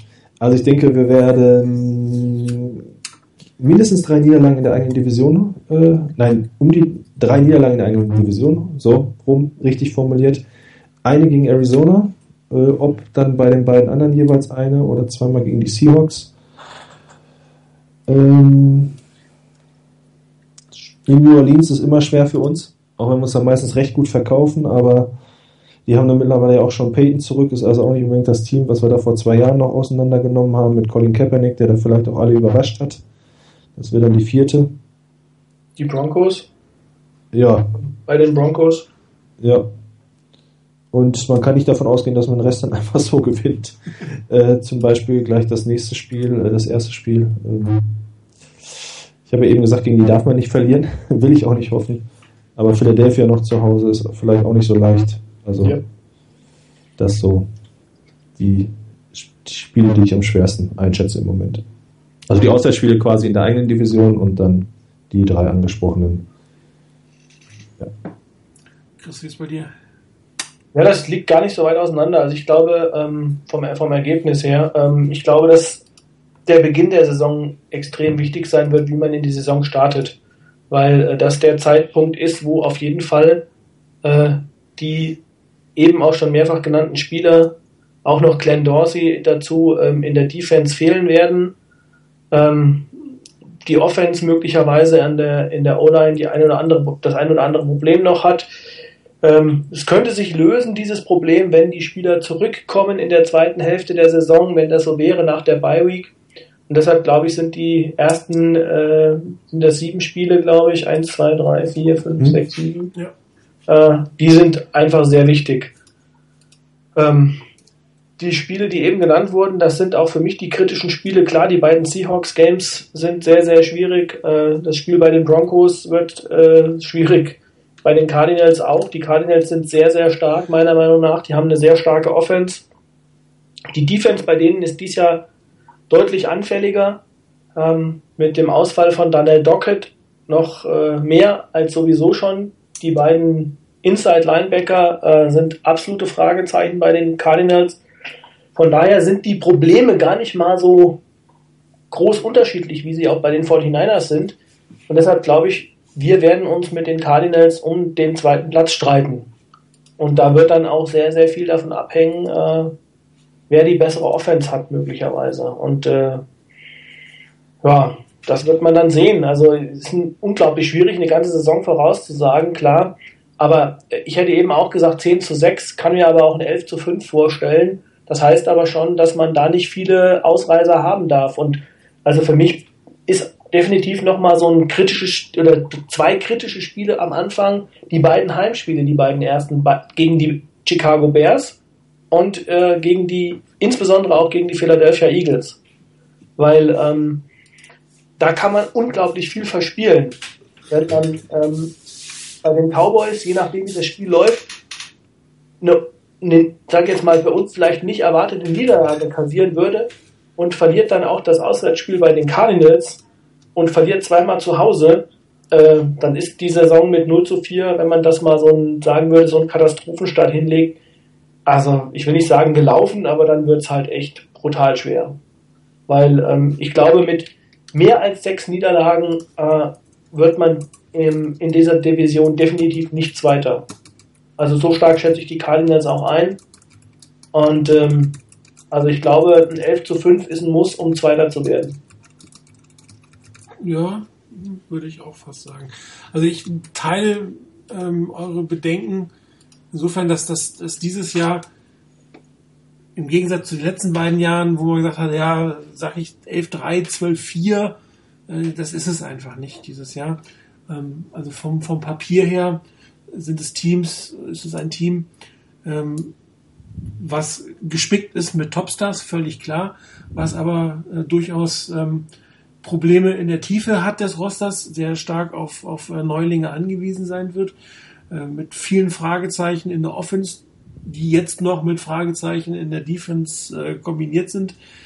Also ich halte im Moment ein 11-5 schon für das höchste der Gefühle, was überhaupt mich, was ich mir vorstellen kann. Und ich mag auch eigentlich nicht dran glauben. Ich tendiere eher äh, Richtung äh, 9-7, 10-6 dieses Jahr. Ähm, ich glaube, dass wir mindestens drei Auswärtsspiele verlieren werden. Wir werden auch nicht ungeschlagen durch die Saison zu Hause kommen. Da wird es auch mal ein, eine Niederlage dazu geben. Dann wird es sicherlich noch eine Niederlage geben, mit der man nicht rechnet. Letztes Jahr war es die Colts-Niederlage, mit der, der man eigentlich nicht so wirklich gerechnet hat. Dann wären wir schon bei fünf. Und wenn dann ein Ausrutscher dazukommt, der immer dabei ist, dann äh, es die sechste. Also ähm, ich würde mich, wenn ich mich festlegen sollte, eigentlich auf eine 10-6 äh, mit, mit einer Wildcard allerdings, wobei das in der NFC mit 10-6 auch durchaus schwierig werden könnte, in eine Wildcard zu kommen, je nachdem, wie die Saison läuft. Und ähm, dann ist das immer wieder ein neues Spiel. Vor den Niners haben wir in den Playoffs, zumindest in den ersten beiden Playoffs-Runden, durchaus immer sehr gute Leistungen äh, gezeigt. Äh, hinterher, wenn es drauf ankam, im letzten Spiel, also Championship Game, so wohl, das waren eigentlich die, die, die größeren Probleme. Ähm, aber zu diesem Zeitpunkt sollten natürlich auch das Team etwas kompletter sein. Vielleicht der eine oder andere Spieler von der, äh, von der NFI oder Unable to Perform List wieder zurückgekommen sein, mit dem er jetzt noch nicht gerechnet hat, den einen oder anderen äh, hinten im Roster wieder ersetzen haben. Bin ich mal gespannt. Aber im Großen und Ganzen ist das eher ähm, trotz der Situation, dass man eigentlich an der Salary Cap am Anschlag ist ähm, und man eigentlich ähm, nach der letzten zwei Saisons spätestens sagen würde, jetzt muss der große Wurf kommen. So richtig dran glauben mag ich im Moment ehrlich gesagt nicht. Also ich würde nicht zu viel Hoffnung in die Saison setzen, weil der, das Enttäuschungspotenzial relativ groß ist, muss man so auszudrücken. Und ähm, man hat noch durchaus Glück, dass zum Beispiel die Giants dieses Jahr wirklich extrem schlecht zu sein scheinen, dass das ein Auswärtsspiel ist ähm, was ich zumindest mal vor der Saison auf der Kippe gesehen habe, was durchaus noch äh, in Richtung der 49ers gehen kann. Und ähm, vielleicht das so emotionale Spiele, sage ich mal, wie das Eröffnungsspiel im, im Levi's Stadium und äh, die Heimkehr von Alex Smith, dass man diese emotionalen Spiele über die Emotionen tatsächlich schafft zu gewinnen. Äh, aber ihr merkt es auch, ich bin da echt vorsichtig dieses Jahr und wenn ich letztes Jahr wirklich definitiv sagen, sie müssen dieses Jahr gewinnen oder wir gewinnen dieses Jahr den Super Bowl, glaube ich, ehrlich gesagt, dieses Jahr nicht dran. Deshalb will ich meinen Tipp nochmal revidieren. Ja, jetzt kommt's. Mir ist das eben so durch den Kopf geschossen. Wenn wir mal von den Seahawks absehen, ist ja doch in den letzten Jahren immer oder häufiger ein Team Super Bowl-Sieger geworden, was sich so ein bisschen durch die Saison gewurschtelt hat. Und zum Ende eben dann äh, doch das große Ding nach Hause geholt hat. Also die Giants, in meinen Augen auch die Packers damals. Äh, vielleicht werden wir diese Tradition fortsetzen und kommen dann irgendwie da rein und dadurch. Aber wir müssen erstmal die Playoffs erreichen. Ich glaube, da sind wir uns auch fast einig. Das ist kein Selbstläufer. Genau das ist es, was du gerade gesagt hast. Also das ist ja ganz häufig so. Äh, in den Playoffs geht, geht das die Saison quasi nochmal von vorne los. Also ja. ähm, dann werden die Karten echt total neu gemischt und entscheidend ist halt wirklich, dass du erstmal da hinkommst. Und ähm, das ist, glaube ich, in unserer Division einfach das Schwierige. Deshalb, ähm, das macht es ja so schwer zu sagen, äh, ich meine, du brauchst eine L5, um da äh, als Zweiter durch die Division zu kommen. Wobei, das muss man eben sagen, die Vorhersage einfach extrem schwierig ist, weil die Packers zum Beispiel damals ihren Super Bowl geholt haben mit einer, glaube ich, sehr stark dezimierten Defense mhm. wo dann mhm. Spieler plötzlich ähm, Leistung gebracht haben, äh, mit denen man vor der Saison gar nicht gerechnet hat. Und ich glaube, das wird dann letztlich auch die Frage sein. Äh, das ist auch das, was die Seahawks meiner Meinung nach in den letzten beiden Jahren halt unglaublich gut gemacht haben. Äh, da war es wirklich immer so, ähm, der nächste stand halt immer parat. Und ähm, wenn da ein Starter oder ein guter ausgefallen ist, das war insbesondere im Bereich der Wide Receiver ja so mit Startern, mit denen man am Anfang der Saison gerechnet hat, und plötzlich taucht dann ein Doug Baldwin auf, der als undrafted äh, Free Agent da hingekommen ist, oder ein Jermaine Curse, der da äh, plötzlich dann wichtige Bälle gefangen hat. Und das ist natürlich eine Situation, das ist bei den 49ers genauso. Ähm, die Chance hat man. Die Spieler müssen dann, wenn es darauf ankommt, einfach nur die Leistung bringen. Und ähm, ob das funktioniert, das weiß, ich glaube, das kann kein Mensch vorhersagen. Also da würde ich mich auch viel zu weit aus dem Fenster lehnen, wenn ich sage, klar, die 49ers haben die Rookies, die schaffen das. Ähm, ist ja auch nicht gerade so, dass sich in den letzten drei Jahren äh, Rookies aus der letzten Reihe so überraschend in den Vordergrund gespielt haben. Gibt immer wieder den einen oder anderen, klar, aber ähm, so richtig drauf setzen, dass es auch dies Jahr wieder, das kann man eigentlich nicht so wirklich. Ne? Die 49ers machen das, glaube ich. Also ich habe immer den Eindruck, sie sind, was das angeht, wiederum sehr konservativ. Also als Rookie muss ich mich sehr lange beweisen, bevor ich in die Verantwortung genommen werde. Oder aber die Rookies sind einfach nicht so gut, das weiß ich nicht. Aber wenn ich mir das bei den Seahawks angucke, ähm, die haben regelmäßig irgendwelche Spieler, ähm, deren Namen man äh, selbst bei den hartgesottensten Draft-Nicks äh, nicht unbedingt auf der Uhr hatte und die dann irgendwo aus dem Nix auftauchen mhm. und äh, die dann sogar im Zweifel noch eine wichtige Rolle spielen. Da fällt mir auch der Ruf des Headcoach der Seahawks ein. Also dass Pete Carroll ja auch zu College-Zeiten den Ruf hatte, dass er den Wettbewerb sehr fordert und auch sehr unterstützt. Der hat ja damals zu USC-Zeiten, glaube ich, drei der zehn besten Runningbacks im Land geholt. Und wer da keinen Bock drauf hatte, der durfte gehen. Und vielleicht ist das wirklich, wie du schon sagst, bei uns alles so ein bisschen konservativer. Da hat erstmal der Platz hier seinen Platz und wird der Rookie auch nicht zu schnell ins kalte Wasser geworfen und durch die Stahlbad getrieben. Ähm, ja. Also ich glaube, wenn beispielsweise bei den Seahawks, ähm, äh, ich meine, letztes Jahr war bei den Seahawks, was Running Game anging, Beast Mode bis zum Ende. Mhm. Und ähm, da hat auch keiner dran gezweifelt. Aber ich glaube, sollte mal Sean Lynch aus irgendwelchen Gründen nicht die Leistung bringen, würde der ganz schnell äh, durch die beiden anderen, die dahinter kommen, durch Turbin und, und Christian Michael, äh, die glaube ich auch ganz gute Running Backs sind, ähm, da würde Carroll nichts zögern, den zu ersetzen und sagen, nee, du bist jetzt nicht mehr Starter. Auch wenn du mich quasi letztes Jahr äh, wesentlich mit zum, zum Super Bowl getragen hast. Gut, ich meine, äh, die Diskussion oder die Situation um Alex Smith war ja eine ähnliche, aber das war eine, eine ja, etwas einmalige bei den 49ers bis jetzt. Ja, klar. Das ist es sonst eigentlich keinem wirklich genug. Also wäre das die Frage, waren die alle einfach zu schlecht? Ähm, was natürlich nicht gerade für das Draften äh, sprechen würde, oder hat man ihnen nicht getraut? was jetzt nicht unbedingt ähm, die beste Eigenschaft von Coaches ist, wenn die irgendwie ewig und drei Tage brauchen, bis sie mal einen äh, so weit trauen, ähm, dass man auch mal was riskiert in dem Moment. Wobei, wenn du diese sehr konservative Football-Philosophie hast, äh, dann riskierst du halt auch nichts. Ne? Darum schießt du das Field Goal, wenn es irgendwie geht, oder pantest und gehst den einen Yard nicht, weil du ja eine Defense hast. Also das, das passt dann alles ein Stück weit in dieses konservative Bild des Footballspiels meine, der, der, einzige, der einzige, der es bei den 49ers wirklich auf Anhieb ja auch äh, geschafft hat in, in die Starterposition, und wenn ich jetzt mal die letzten Jahre zurückgucke, ist Eric Reed gewesen. Ähm, und das war eine Situation, wenn man den gedraftet hätte, und ich bin mir sicher, man hätte Golson noch gehabt zu dem Zeitpunkt, weiß ich nicht, ob Reed sofort Starter geworden wäre. Also, ähm, sondern ähm, ich glaube schon, dass man, ich weiß nicht, einfach es den Rookies schwerer macht, sich diesen Platz zu verdienen. Ich sag's mal so.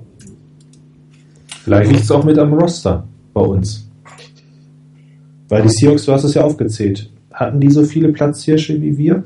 Ja, aber wenn, wenn, wenn dem so wäre, dann müssten wir das stärkere Roster haben. Das hieße dann aber, die Coaches machen nicht genug raus. Ja, wow. Das, ja. Lassen wir mal so im Raum stehen. Apropos Coaches machen nicht so viel darauf. Ähm, wir gehen jetzt mal speziell auf die Erwartungshaltung auf die Offense ein. Ähm, die 49ers, äh, nicht im Speziellen eigentlich, Greg Roman und Jim Harbour haben ja in der Offseason angedeutet, dass sie gerne ähm, die Offense ein wenig verändern würden. Das eine ist, man hat gesagt, man will das Playbook vereinfachen, man will viele Sachen rausnehmen. Das habe ich ehrlich gesagt sehr ungerne gehört, weil dieses komplexe Playbook ähm, es schwierig teilweise gemacht hat, die 49ers auszurechnen. Das meine ich mein größtes Problem war dann immer, dass man sich von etwas, was nicht funktioniert hat, nicht trennen konnte, als dass man nichts hätte, was man hätte tun können. Alternativ ähm, ist jetzt die Frage, ob, ob dieses ähm, Abstrippen ähm, der Offense, der Komplexität wirklich ähm, der Weisheit letzter Schluss ist, weil gerade diese Geschichte mit zwei, drei Plays callen, mit den ganzen Formationen, das war so ein, so, so ein Punkt, wo sich die Teams einfach darauf einstellen mussten. Und ähm, auf der anderen Seite haben sie gesagt, ähm, sie könnten sich doch vorstellen, dass man durchaus mal mehr als zwei Wide Receiver auf dem Feld hat, ähm, was ja ein bisschen auch dafür spricht, dass man jetzt ähm, sechs Wide Receiver, Fulltime Wide Receiver quasi ähm, auf, dem, auf dem Roster hat, inklusive Vieren, die schon sich als 1000 Yard Receiver ähm, bezeichnen dürfen, was danach riechen könnte, dass man tatsächlich mal drei oder sogar wahnsinnig, wahnsinnig vier Wide Receiver gleichzeitig auf dem Feld haben würde. Dann brauchst du natürlich aber auch einen Quarterback, der, der ähm, vielleicht auch den dritten oder vierten Wide Receiver findet. Auch das muss ich zeigen. Ähm, wie ist denn eure Erwartungshaltung oder was erwartet ihr oder erhofft ihr euch, wie die 49ers äh, ihre Offense jetzt umgestalten und wie sie vielleicht eine Chance haben, eben mit den ganzen Ausfällen der Defense das Team ein bisschen mehr zu tragen, als sie es die letzten Jahre gemacht haben? Ja, keiner möchte solch einen benennen, der anfängt. Ja. Ene, mene, miste. äh, äh, wer zuletzt redet, Christian ist Udo dran. okay, gut. Ähm, ja, ich, wenn ich mir die Preseason-Spiele so anschaue oder das, was ich davon gesehen habe, ich muss ehrlich sagen, auch wenn es äh, super interessant ist, mal die äh, Rookies zu sehen, habe ich mir das weniger angeguckt. Äh, aus Zeitgründen oder weil es auch einfach zu spät war und morgens ich dann schon wieder gearbeitet habe. Äh, will ich doch hoffen, dass wir so ein bisschen anders spielen als in den letzten Jahren. Ähm, das mit der Komplexität finde ich eigentlich auch im ersten Moment nicht ganz so toll, weil doch äh, wir da zum Teil ja äh, die Gegner extrem verwirrt haben mit dem Personal, was da auf dem Feld stand und was dann mit dem Personal gemacht wurde und äh, Vielleicht sind die Coaches aber auch der Meinung, dass sich der Effekt vielleicht ein bisschen abgenutzt hat im Laufe der Zeit. Ich erinnere mich da an dieses Monday Night Game gegen die Chicago Bears, wo John Gruden aus dem Schwärmen nicht mehr rauskam, wo wir wen hinstellen und wie der in Motion geht und was dann nicht alles passiert. Ja, auf der anderen äh, Seite, wenn dann der Running Back äh, bei jedem First Down durch die Mitte läuft, nützt ja. die tausend Formationen irgendwann auch nichts mehr. Ja, ja, genau, das ist den Coaches dann vielleicht auch bewusst geworden. Ähm, ich fand zum Beispiel das Preseason-Game, was ich gegen die Broncos gesehen habe, fürchterlich. Da habe ich dann auch ganz schnell ausgeschaltet bei der Sache äh, gegen die Chargers sah es ja auch erst nicht so doll aus. Das war auch wieder irgendwie typischer 49ers-Mode. Wir laufen mal irgendwie durch die Mitte, beziehungsweise Kaepernick soll mal einen langen Pass anbringen, der aber nicht ankommt und er hat dann ja auch zwei schlechte Serien gehabt, beziehungsweise mit Ballverlusten da nicht gut ausgesehen. Dann haben sie umgeschaltet scheinbar und viele kurze, schnelle Pässe gespielt. Da sah das dann auf einmal nach Rhythmus aus. Auch wenn dann ja, glaube ich, in der Red Zone wieder Schluss war, wenn ich mich richtig dran erinnere, oder zumindest wir nicht bis zum Touchdown gekommen sind. Ähm, ja, also ich hoffe schon, dass wir ähm, auch mal mehr als zwei Wide Receiver auf dem Feld sehen, von denen auch mehr als einer als Einspielstation gedacht ist und nicht einfach nur irgendwo langlaufen soll, um Verteidiger aus dem Weg zu ziehen.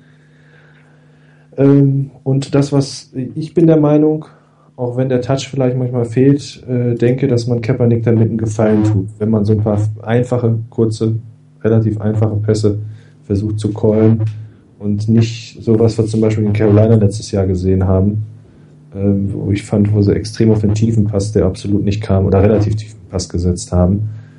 Äh, mit dem Wide Receiver Core, was wir dieses Jahr haben, ich habe es ja eben schon angedeutet, äh, könnte mich da gerne Lügen strafen.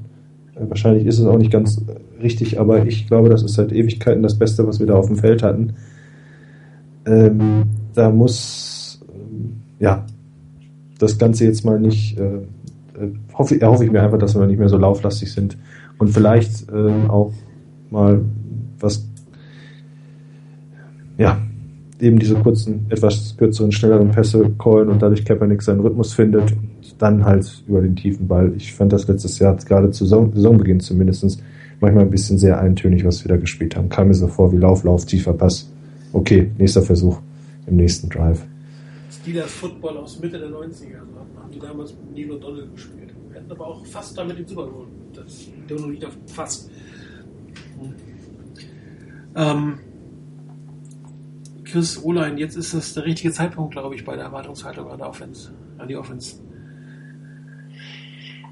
Ja, also ich glaube, die Offense muss ähm, sich äh, in diesem Jahr flexibler zeigen als in den letzten Jahren. Ähm, ich habe es eben angedeutet, ich bin ein bisschen skeptisch, was die Running Back Position angeht. Ich glaube, dass man nicht so sehr ähm, auf die auf die Running Backs setzen kann, ähm, wie man das vielleicht in der Vergangenheit gemacht hat. Äh, Kendall Hunter, wie gesagt, ausgefallen.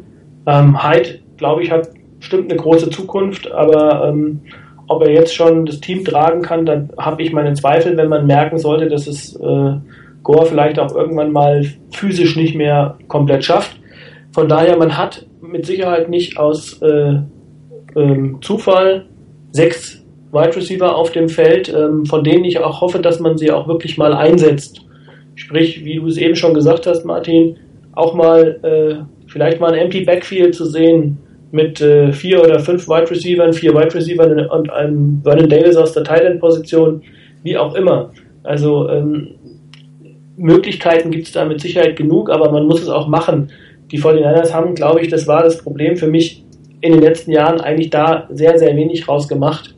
Ähm, ich fand, dann hat, man hatte auch in den letzten Jahren immer schon äh, deutlich flexiblere Möglichkeiten, weil die Spielertypen da waren. Ich meine, das war ja auch immer der Vorwurf, dass man sagt, man hat einen LaMichael James nicht entsprechend genutzt, das, was er kann äh, im, im freien Feld. Also ihn anzuspielen. Ähm, wir haben in der, in der Preseason ab und zu mal den ein oder anderen ähm, Pass gesehen auf einen, auf einen Running Back, ähm, äh, Swing-Pässe oder auch mal ähm, den äh, Screen-Pass, den man ansonsten bei den 49ers ja völlig aus dem Repertoire verdrängt hatte in den letzten Jahren. Das gab es. Also ich bin nur gespannt, bringt man das auch mal in der, in der ähm, Regular Season. Äh, weil ansonsten, glaube ich, wird es halt einfach schwierig werden. Die Teams stellen sich mit Sicherheit über die Jahre auf das ein, was die 49ers in der Offense spielen. Und ähm, dafür ist dann einfach, wie gesagt, hatte ich eben schon mal angedeutet, die NFL zu stark in der Leistungsdichte, also zu eng beieinander und ähm, einfach auch die anderen, die gegnerischen Defense-Koordinatoren sind zu gewieft. Also ich meine, das, die kriegen das raus. Und deshalb muss man dort variabler werden bei den 49ers. Das ist meine große Hoffnung, dass sie das auch tun. Man hat es ja eigentlich in der letzten Saison gesehen, äh, alles ging in die Saison, ja, hier die Jahrhundert-Offense, äh, Zone Read, äh, Kaepernick wird alle in Grund und Boden laufen und was hat sie wirklich gebracht? Nichts. Also nichts ist nichts richtig, aber sehr wenig. Man hat sie eigentlich nur noch in bestimmten Situationen mal einsetzen können dann hat sie dann aber auch funktioniert, aber nur dann, wenn der Rest außenrum auch funktioniert hat. Wenn man dann quasi als neues oder weiteres Element die, die Zone Read wieder eingespielt hat. Aber wie es im, im ersten halben Jahr der halben Saison mit Kaepernick war, als die, die Koordinatoren das eigentlich nicht ähm, wirklich beurteilen konnten, das hat nicht wirklich funktioniert und das wird auch dieses Jahr nicht wieder funktionieren. Das heißt, man muss ähm, sich Dinge ausdenken, die neu sind, anders sind, äh, wo man aber auch vielleicht dieses Element der Zone Read Option wieder hineinbringen kann. Die kann man auch aus einem Empty Backfield, ne, aus einem Empty Backfield nicht, aber aus einer vier Wide Receiver Formation kann man das auch spielen. Das ist jetzt nicht so wahnsinnig ähm, innovativ, aber es wäre mal was, was man bisher noch nicht gesehen hat bei den 49ers. Und ähm, man, es ist auch die Frage, äh, wenn die Offense Line ähnlich im Pass oder auch vor allen Dingen im Lauf so spielt, ähm, wie sie in der Preseason sich gezeigt haben, was für Alternativen im Quick Play beispielsweise da sind. Äh, hat man den Screen, du hast ihn erwähnt, Chris, ähm, kann man vielleicht nochmal über verschiedene Formationen mit verschiedenen Wide Receivers, also jetzt, jetzt war diese Formationsdichte ja oft mit, mit, mit, mit Running Backs und Offense Linemen, vielleicht kann man auch irgendwelche Formationsvarianten mit relativ vielen Wide Receivers spielen, was ein, man bisher äh, nicht so gesehen hat und dass man dann aus diesem neuen heraus seine alten Kernelemente, die man eigentlich kann, das Laufspiel, das Laufen von Colin Kaepernick selber ein Stück weit nach vorne bringen kann. Aber der entscheidende Punkt wird meiner Meinung nach der sein, ich habe es letztes Jahr auch schon gesagt, da war nicht ganz so entscheidend, weil das Running, Bang noch, Running Game noch relativ gut funktioniert hat, ähm, aber die Entwicklung von Colin Kaepernick und äh, ich, es, man tut ihm Unrecht, wenn er sagt, er ist ein Run-Read-Quarterback, aber ähm, den dritten Read findet er in der Regel nicht mehr. Also einen zweiten schafft er oft noch, einen dritten, das wird schon echt schwierig. Und wenn du vier Wide Receiver auf dem Feld hast, sollte das tatsächlich so sein, dass alle vier eine, eine anspielbare Route haben. Und da muss man dann auch mal den Mut und das Auge und das Gefühl vor allen Dingen haben, äh, wo, wo die Wide Receiver sind. Und das ist die große Stärke von Aaron Rodgers. Der sieht die nicht unbedingt, der fühlt es, der weiß es in, in, in, in, in, in, in oh Gott. Intuitiv heißt das Wort, ähm, wo, wo, wo seine Wide Receiver sind. Und mir hat das zum Beispiel extrem Sorgen gemacht, als ich gelesen habe, dass das Colin Kaepernick Stevie Johnson auf dem Feld einfach nicht findet. Er findet ihn nicht. Er hat noch nicht verinnerlicht, wie Stevie Johnson spielt. Er scheint eine etwas andere Art zu haben, Routen zu laufen, sich frei zu laufen, aber er wird frei. Und der Quarterback muss es in irgendeiner Form antizipieren. Und wenn du das nicht kannst, dann wirst du eine solche Qualität eines Wide Receivers, der ähm, vielleicht auf eine unkonventionelle Weise sich seine Lücken schafft, das wirst du nicht nutzen können, weil der Quarterback einfach ist nicht, ihn nicht findet dann. Ja, und wenn er dann zweite Read ist, vielleicht geht er und, und er ihn irgendwie nicht aus den Augen gewickelt sieht, geht er vielleicht sogar gleich weiter äh, zum dritten Wide Receiver. Und das, das ist so ein bisschen die Gefahr. dass Colin Kaepernick ist diesen Schritt zum, zum äh, reiner Pocket-Passer wird er nie, aber zu einem besseren Quarterback in der Pocket, dass er den immer noch nicht gemacht hat. In der Preseason hat man es nicht gesehen. Sagt, man darf es nicht überbewerten, aber da war nicht viel zu sehen. Da war gerade im, im Spiel gegen San Diego zum Beispiel äh, ein Blaine Garrett von dieser Qualität her in der Pocket stehen, den Rush auf sich zukommen lassen und dann kurzen sicheren Pass spielen, das hat er relativ gut gemacht. Er hat andere Schwächen, ich will ihn jetzt nicht zum Starter machen hier, aber das ist so ein bisschen dieses Element, fehlt dem, dem Colin Kaepernick und wenn er das nicht findet, dann wird er auch den Vertrag bei den 49ers für die 100 x Millionen nicht ausspielen, weil damit kannst du auf Dauer nichts anfangen, um es mal so hart auszudrücken. Und ähm, das Potenzial, gerade für das Passing Game, mit den sechs, die da sind, plus einen Vernon Davis, plus einen Frank Gore, der fangen kann, äh, plus einen der Michael James, der fangen kann, plus einen McDonald, der etwas besser aussah. Das Potenzial fürs Passspiel ist da. Jetzt ist nur die Frage, ob derjenige, der es orchestrieren muss, in der Lage ist, es zu machen. Und die andere Sache, die Coaches müssen in ihrem Kopf in der Lage sein, sich von dem, was sie seit drei Jahren gemacht haben, beziehungsweise wenn man die Stanford-Zeit dazu nimmt, seit sieben Jahren gemacht haben, ähm, davon loszulassen und es zu verändern. Und, äh, in dieser Liga ist Veränderung das A und O. Man guckt sich die, die Patriots an, ähm, ob man die jetzt mag oder nicht, ob man Belichick mag oder nicht. Der guckt an, was ist da, was geht, was geht nicht, was ein Element kann ich mit einbauen. Das macht er zwei, drei Jahre und dann hört er auch wieder auf damit. Dann geht der Spieler, der das da ist, weg oder sonst irgendwas, dann, dann findet er den nächsten. Und das musst du erstmal wieder lernen zu verteidigen. Und das ist, glaube ich, eine mentale Sache bei den Coaches, äh, die schwieriger zu überbrücken sein könnte, als das Spielerische, dass, dass die Spieler irgendwie nicht hinkriegen. Und das ist so ein bisschen für mich ein Risiko, was da ist. Zusammen mit, was, was schafft tatsächlich, was kann ein Colin Kaepernick als derjenige, der das Team definitiv in der ersten Hälfte der Saison mit dem Defensivsituation tragen muss.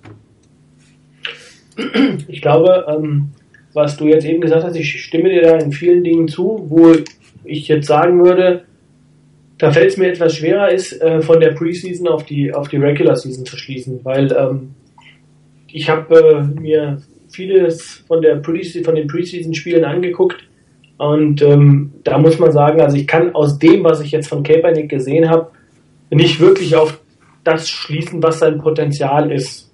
Also gerade dieses Chargers-Spiel beispielsweise, da hat er, äh, ich weiß nicht, wie viele Serien gespielt, drei. Ähm, und äh, da waren wirklich ja auch äh, katastrophale Situationen dabei, wo ihn die O-Line halt ganz übel im Stich gelassen hat. Also ähm, da waren wirklich Sachen dabei, wo ich sagen muss, äh, wenn das in der Regular Season passiert, dann ist es nicht, äh, geht es nicht auf die Kappe von, von Kaepernick allein, sondern dann ähm, werden wir ihn wahrscheinlich nicht bis zum Ende der Regular Season auf dem Feld stehen haben, weil dann wird er nämlich platt gemacht sein. Also insbesondere Ayopati hat in dem Spiel echt grottig schlecht ausgesehen von der, von der Starting O-Line. Und ähm, Corey Legit war das, glaube ich, als Defensive mhm. Tackle, der da zwei oder dreimal durchgebrochen ist. Und ähm, also von daher, da würde ich jetzt, glaube ich, nicht zu viel reininterpretieren. Ich stimme dir aber völlig zu. Es hängt echt extrem da viel von ab, äh, wie stark wird sich Colin Kaepernick, Kaepernick zu einem besseren Passing Quarterback entwickeln. Ähm, und äh, das, was du gesagt hast, klar, ähm, wie kommt er durch seine Reads durch? Wie wird die Abstimmung mit seinen Receivern sein? ich glaube einfach, dass man da in, der, in den Preseason Games nicht wirklich gezeigt hat, was man im Köcher hat bei den 49ers. Zumindest hoffe ich das. Weil wenn das wirklich alles gewesen wäre, äh, dann können wir das Buch für die Saison zumachen. Aber davon, da, da wage ich einfach nicht dran zu glauben, ähm, weil das war eigentlich nie äh, die Art und Weise der 49ers, dass sie in der Preseason offengelegt haben, was sie können. Darum, geht, darum ging es mir auch gar nicht. Mir ging es eher um so Fundamentals, wie man so schön sagt. Und ähm, in einem, in einem, auch in einem Preseason-Game muss ein Quicksland funktionieren.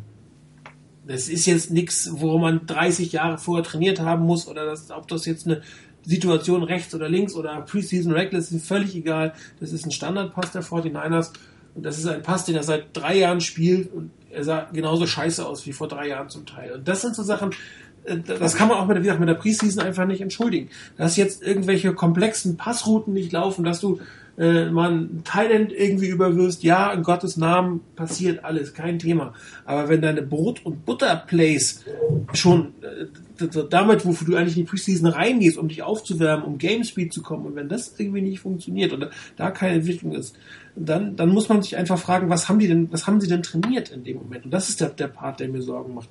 Ja, dass das äh, nicht, nicht, dass irgendwelche langen Bälle nicht ankommen. Das ist, das ist überhaupt nicht das Thema.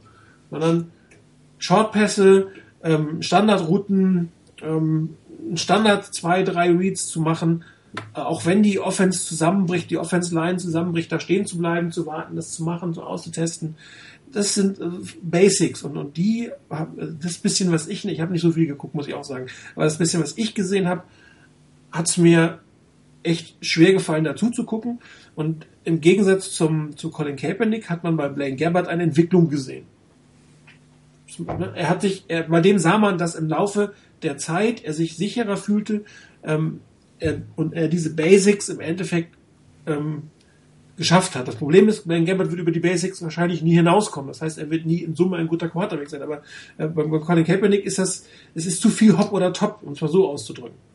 Ja. Also ich weiß nicht, Gabbard hat mir in, in, in allen Spielen ähm, also das, ich sag mal, ich habe bei Gabbard in allen Spielen das gleiche Problem gesehen, eine extreme Unkonstanz. Äh, ein guter Pass, vier schlechte. Ein guter Pass, vier schlechte. Ähm, der haut zwischendurch mal immer wieder mal einen raus, wo man sagt, wow, das war jetzt ein richtig hervorragender NFL-Style-Pass. Äh, mir fällt da der Touchdown ein im letzten Spiel auf Asante Samuel. Nee, Asante Cleveland heißt er, so heißt er, genau. Ähm, und äh, ich will um Gottes Willen jetzt nicht zum Starter reden, ne? nur es geht darum, dass man da in der Preseason tatsächlich, obwohl es eine Preseason ist, gewisse Entwicklungen gesehen hat und gesagt, gewisse Basics funktionieren. Aber das, das fiel mir wirklich schwer, weil da, da habe ich einfach, also da war es, war, es war einfach zu wenig, was man von Kaepernick sehen konnte, weil er einfach so wenig gespielt hat. Aber ja, das ist Spekulation jetzt. Ähm, das ist natürlich Spekulation, aber ja. es geht darum, es ist ein Risiko, wo man auch reingeht. Man darf es nicht überbewerten, man darf es aber auch nicht ignorieren. Das ist eigentlich immer die Botschaft. Und äh, der, ich hätte, ich hätte einen gewissen Entwicklungssprung hätte ich erwartet, auch wenn es Preseason ist. Vielleicht ist das die bessere Formulierung. Mhm.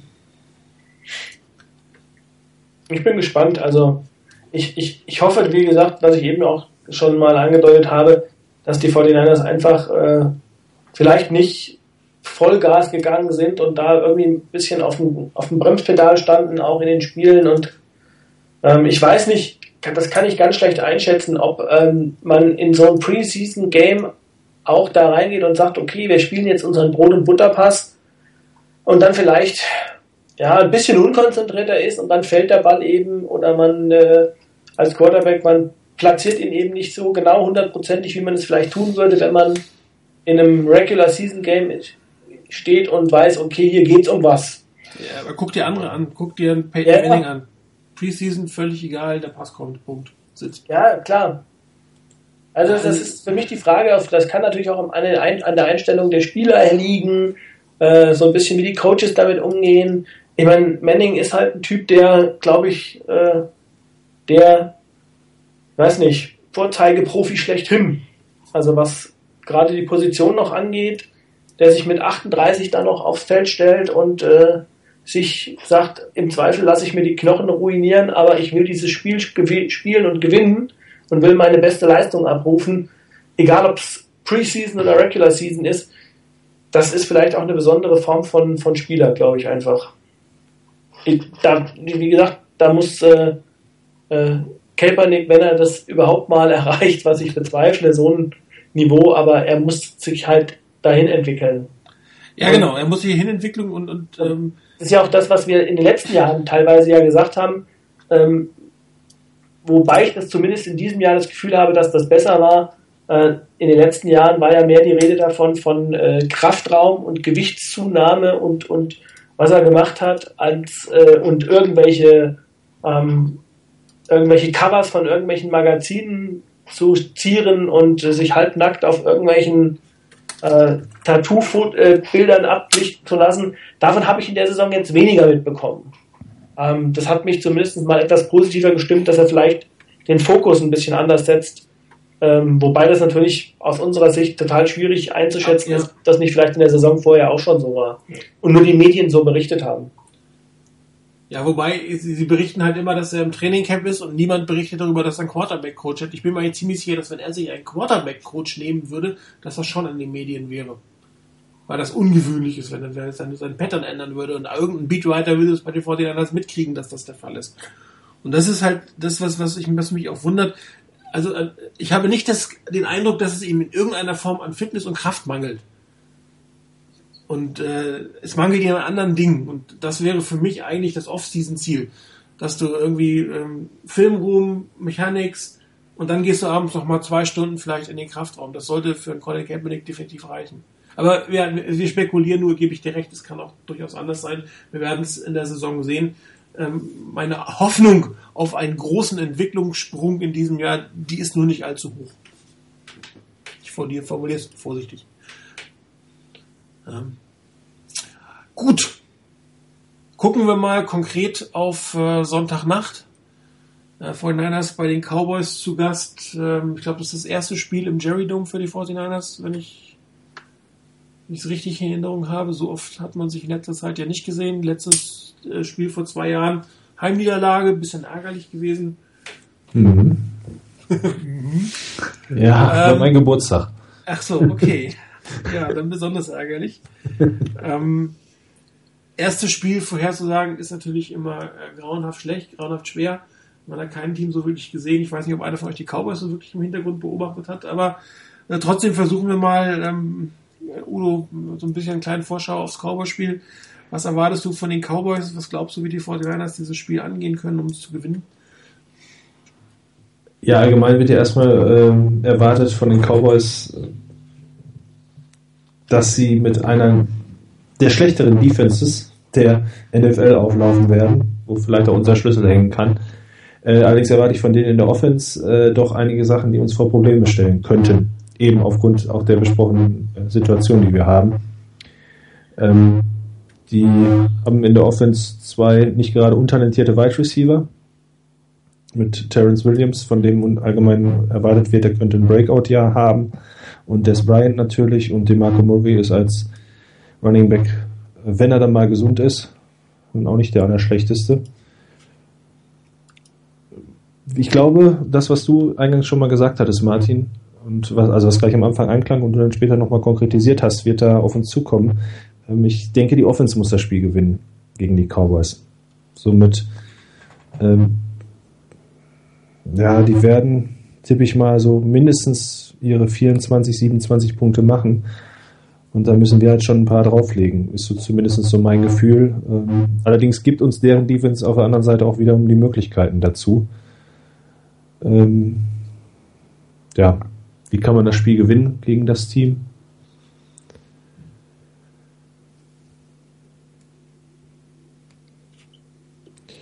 Tja, ihr merkt es schon, so konkret fällt mir nicht so viel ein. Nein, Quatsch. Ich meine, außer, außer so Standardphrasen halt. Also ich denke, wie ja, es halt sagt. Das erste Saisonspiel ist undankbar. Genau. Es wird, also ich, ich tippe mal einfach, dass es wirklich darauf ankommt, auf die Offense, dass wir da äh, ordentliche Drives mit Punkten abschließen, nach Möglichkeit vielleicht auch in der Red Zone mal einen Touchdown erzielen, wenn wir da hinkommen. Gut, wenn wir sie alle aus 30 Yards machen, ist es ja auch kein Problem.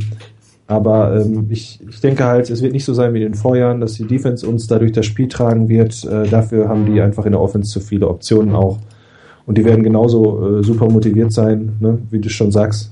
Die werden auch wissen, dass es das erste Mal im Jerry Dome ist gegen die geliebten 49ers. Ähm, einige Spieler, gerade Romo, äh, wird, ähm, wenn er denn so richtig fit ist, äh, wird, denke ich, einiges beweisen wollen. Und ähm, wir geben vielleicht doch auch ein paar Ansatzpunkte, äh, dass die sich aus ihrer Seite da auch was überlegen könnten. Wir müssen auf einer Seite eben nach Möglichkeit versuchen, ja, am Ende einen Punkt mehr zu haben. Also ich denke, es wird ein ganz knappes Spiel, hoffe aber auch, dass wir, oder denke, dass wir es auch gewinnen können, aber ja. Ich will es mir erstmal dabei belassen. Viel mehr fällt mir nicht ein, außer die Offense muss scoren, scoren, scoren nach Möglichkeit. Spiel dauert 90 Minuten und äh, nee, so in etwa, genau. Und am Ende müssen wir einen Punkt mehr haben. Genau. Das Ei ist rund, oder was? das Ei ist ja. rund, der ist, der ist cool. Äh, Chris, fällt dir mehr dazu ein, wie die 49ers dieses Spiel angehen könnten? Ähm, also ich glaube, dass das Wichtigste wird sein, ähm, Tony Romo in den Griff zu bekommen. Ich sage es jetzt einfach mal so, ähm, weil das ist für mich so die große Unkonstante, ähm, konstante Unkonstante bei, bei, den, bei den Cowboys. Ähm, wenn Romo einen guten Tag hat, dann ist der unberechenbar, meiner Meinung nach. Äh, dann kann er alles in Grund und Boden werfen, aber ähm, das ist immer so mein Eindruck gewesen, wenn man ihn früh im Spiel verunsichert und äh, ihm keine Möglichkeit gibt, sich äh, zu etablieren und ihm auch so die Improvisation nimmt im Spiel, dann äh, glaube ich, dann kriegt er Schwierigkeiten. Also wenn er merkt, irgendwie sein Spiel funktioniert nicht, äh, dann habe ich immer so einen Eindruck, dann fängt er an, an sich selber zu zweifeln und dann macht er Fehler und ähm, dann ist eigentlich auch das, was äh, ja die Stärke der Dallas Cowboys ist, nämlich das Passspiel mit den wirklich guten Receivern und ähm, die Offense, also dann ist sie aus dem, aus dem Spiel genommen. Und ich glaube, mit der, mit der Defense können die Cowboys in diesem Jahr wirklich kein Spiel gewinnen. Also zumindest nicht kein Spiel, wo es äh, gegen vermeintlich starke Gegner geht, äh, weil in gerade so auch im Bereich der Linebacker, die ja eben schon mal so als wichtig angesprochen wurden, ähm, da hat man schon ganz schön starke Verluste hinnehmen müssen. Also man muss sich halt einfach nur angucken, äh, der beste Pass Rusher ist nicht mehr da mit dem Marcus Ware. Ähm, äh, dann hat man, äh, glaube ich, zwei Starting Linebacker verloren noch. Ähm, wenn mich nicht alles täuscht, ist, glaube ich, Rolando McLean, der bis vor einem halben Jahr noch in Rente war, mhm. äh, der Starting Inside Linebacker. Also das ist schon eine ganz heikle Kiste für die, für die Cowboys. Ähm, man hat ja spekuliert, dass der ein oder andere Spieler, der vielleicht auch wenn es Linebacker gewesen wären, die bei den 49ers gecuttet worden sind, wie äh, Shane Scoff oder Chase, äh, Chase Thomas, dass die möglicherweise Interesse äh, herbeiführen könnten bei solchen Teams wie unter anderem auch den Cowboys. Ähm, also das zeigt dann schon, glaube ich, den Niveauunterschied, auf dem man sich befindet. Und das ist eben die andere Seite. Das, glaube ich, müssen die, äh, müssen die 49ers nutzen. Also das ist für mich ganz klar. Ähm, da könnte man gerade am Anfang der Saison auch noch mit einem frischen Frank Gore und mit einem frischen Carlos Hyde äh, auch das Laufspiel, glaube ich, noch stärker in den Fokus bringen und dann vielleicht auch ein bisschen Druck von Kaepernick wegnehmen. Was am Anfang der Saison ganz gut wäre, dass man eben nicht sofort komplett auf den Pass setzen muss und er muss alles reißen. Ähm, ich glaube, das wäre so mein, mein äh, Tipp oder mein, mein Wunsch, wie das Spiel verlaufen könnte. Ja, wenn man sich die, die Namen in der Defense der Cowboys anguckt, ähm, außer einem Bruce Carter und einem Barry Church, guckt der eigentlich nichts wirklich heraus oder ragt da heraus. Ähm, das heißt, äh, die 49ers werden schon eine kleine ähm, Lagebestimmung bekommen, nämlich wenn sich die Offense gegen diese Defense nicht einigermaßen vernünftig schlagen kann, dann wird es eine verdammt lange Saison. Wenn die Offense-Line wieder so aussieht wie zum Schluss, wenn das Laufspiel nicht so funktioniert, wenn Colin Kaepernick äh, nicht unbedingt äh, den, äh, die, die, das Spiel hat, also gegen diese Defense musst du eigentlich, egal wie konservativ deine Offense ist, absolut Punkte machen und nicht nur irgendwie mit 6-0 aus äh, drei, äh, viel, drei Red Zone-Situationen rauskommen, um es mal äh, drastisch auszudrücken. Ähm, also wenn die Fortinanders hier am Sonntag ein Problem mit der Offense haben sollten gegen diese Defense, dann ähm, können wir eine interessante Donnerstagssendung haben. Dann müssten wir nämlich mal wirklich nochmal vielleicht den einen oder anderen Vorhersage, die wir getroffen haben, ähm, revidieren. Auf der anderen Seite ähm, ist das ein schöner Test für die neue 49ers Defense. Ähm, wie kommen sie äh, damit zurecht? Ein, ein äh, Jason Witten ist sicherlich nicht mehr der Teil, den wir vor den einigen Jahren war. Dafür ist das Receiving Core durchaus interessanter. Und äh, die Marco Murray ist jetzt nicht der konstanteste Back der Welt und auch nicht der, Held, der, der, der gesündeste Back der Welt, aber ähm, der wird sicherlich äh, in der Mitte äh, zeigen können, ob Ian Williams in der Lage ist, Glenn Dorsey zu vertreten und ähm, ob die beiden, das neue Inside-Linebacker-Duo, ähm, da die Mitte dicht halten wird. Also es wird für, für viele äh, Positionen, für viele einzelne Spieler, für einige Units ähm, schon eine erste Standortbestimmung sein gegen, gegen, gegen die Cowboys, weil sie halt so unterschiedlich sich gegenüberstehen von, von den Fähigkeiten, von den äh, von der Verletzungssituation. Ähm, ich glaube nicht, dass die ähm, Cowboys jetzt besonders äh, motiviert sind, weil es gegen die 49ers sind. Äh, das ist das ist nicht die Mentalität der Cowboys. Die Cowboys sind da ein Stück weit wie Bayern München. Denen ist das scheißegal, weil er auf den Platz kommt, die schlagen jeden. Ich habe mal vor ein paar Jahren eine Reportage gesehen, da ging es um äh, Rivalitäten in der NFL und da haben sie die Cowboys gegen Redskins mal gezeigt und die Redskins haben irgendwie ihre ganze Saison auf die beiden Spiele gegen die Cowboys äh, ausgerichtet und die Cowboys wussten kaum, dass sie gegen die Redskins spielen, so ungefähr. Also denen war das wirklich gerade mal egal, gegen wen wer da kommt. Das ist eine ganz andere Mentalität. Ähm, wir sind die Cowboys, wir sind, wir äh, müssen es gewinnen. Ähm, das ist scheißegal, ob der jetzt rot-gold oder schwarz-gelb oder was weiß ich auf dem Feld gegen mich steht. Und ähm, ob sie es zu Hause gewinnen können, ich persönlich äh, glaube, die 49ers haben durchaus gewisse Vorteile, weil die Offense deutlich äh, der Vorteil der 49ers Offense gegenüber der Cowboys Defense deutlich größer sein soll als der Vorteil der Cowboys Defense gegenüber der äh, Offense gegenüber der 49ers Defense. Ähm, heißt mehr Punkte für die 49ers als für die Cowboys. Nichtsdestotrotz wird man dieses Spiel in der Offense nicht mit links gewinnen. Man wird natürlich äh, zeigen müssen, äh, was man kann. Man wird ähm, aber ähm, ich erwarte eigentlich ein Spiel, ähm, was von der von der 49ers eher konservativ gehalten wird, es sei denn, sie müssen. Ja, das haben wir am Anfang letzten Saison ja auch gesehen. Wenn die 49ers äh, das Spiel einigermaßen im Griff haben, früh in Führung gehen, die Defense trotzdem halten sollte, dann werden wir nicht viel sehen. Dann werden die nicht viel rauslassen. Das wird Jim Harbour nicht machen, egal wie seine, wie sehr er seine, seine, ähm, seine Offense umgebaut hat oder neue Spieler hat. Äh, wenn er mit konservativen Kram durchkommt, wird er den konservativen Kram spielen. Das heißt, wenn die 49ers das Spiel von Anfang an kontrollieren, werden wir die 49ers sehen, die wir die letzten zwei Jahre gesehen haben wenn sie das Spiel nicht kontrollieren können, hoffe ich, dass es eine andere 49ers gibt als das, was wir die letzten zwei Jahre gesehen haben. Aber ich bin zumindest für dieses Spiel einigermaßen hoffnungsvoll. Also das habe ich nicht in den fünf bis sechs Niederlagen einkalkuliert, um es mal ähm, so auszudrücken. Schlüssel wird natürlich sein Laufspiel. Das ist auch, wenn man viel passen will, das wird, wird der Fall sein. Ähm, gucken, ob Mike Crabtree gesund ist, ob ähm, Colin Kaepernick es geschafft hat, eine Chemie nicht nur zu Anquan Bolin und Crabtree aufzubauen, sondern vielleicht zu Stevie Johnson oder zu Bright oder vielleicht äh, sogar schon zu, zu Bruce Miller. Gucken, äh, wer aktiv sein wird, ob alle sechs Wide Receiver ähm, aktiv sein werden. Keine Ahnung, kann natürlich sein, dass das äh, Patton oder äh, Bruce Miller, wobei der eher eigentlich nicht, weil er return soll, ähm, inactive sein werden. Das ist auch immer so die erste Standortbestimmung. Interessant wäre es denn so, dass das erste 46er Roster, was da am Sonntag auf dem Feld stehen wird. Aber ich bin, äh, für dieses Spiel bin ich relativ guter Hoffnung. Also wenn sie dieses Spiel verlieren sollen, dann, dann sage ich, dann, dann äh, ist das, geht das schon in Richtung dessen, äh, dass man sagt, okay, das ist ein, äh, will nicht sagen der Katastrophenstart, aber ähm, wie gesagt, danach kommen die Bears, die ich deutlich stärker einschätze als die Cowboys.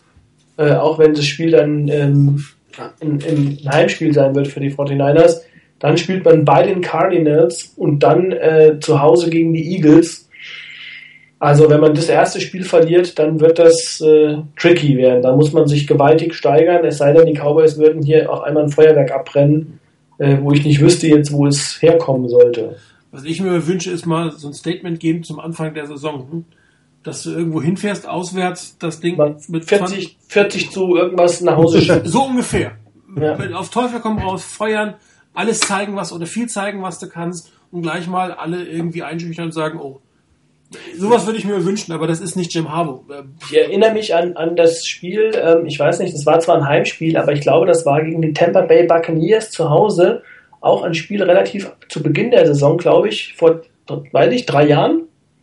Ähm, das hat man dann zu Hause auch mit Paar 40 zu, ähm, ich weiß nicht, war also auch ein riesenhoher Sieg. Und das war auch so eine Situation, wo man gesagt hat, boah, meine Güte, die 49ers können ja auch scoren. da Trotz, die haben Aber nicht, ist das, wo Josh Morgan sich verletzt hat zum Schluss, ne?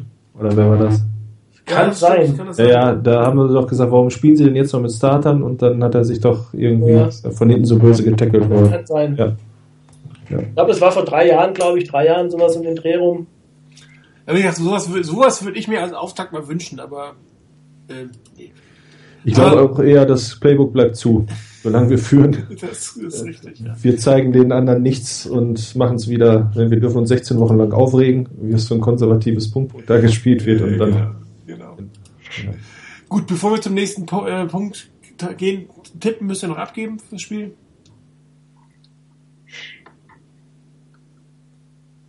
Äh, Fange ich an, 27, 28 aus Sicht der Cowboys. Okay.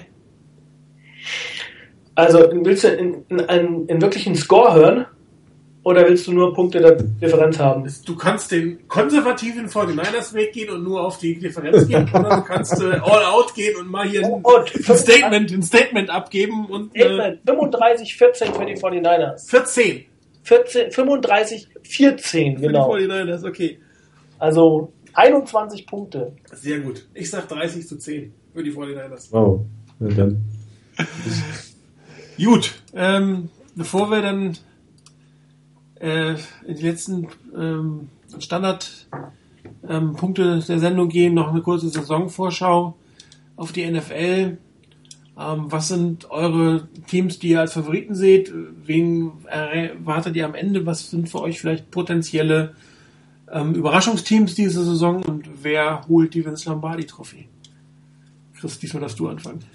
Ähm, ja, die, die, also vorne sehe ich die üblichen Verdächtigen, äh, so leid mir das tut. Ähm, ganz vorne in der NFC, meiner Meinung nach, auch nach dem, was sie gezeigt haben, die Seahawks.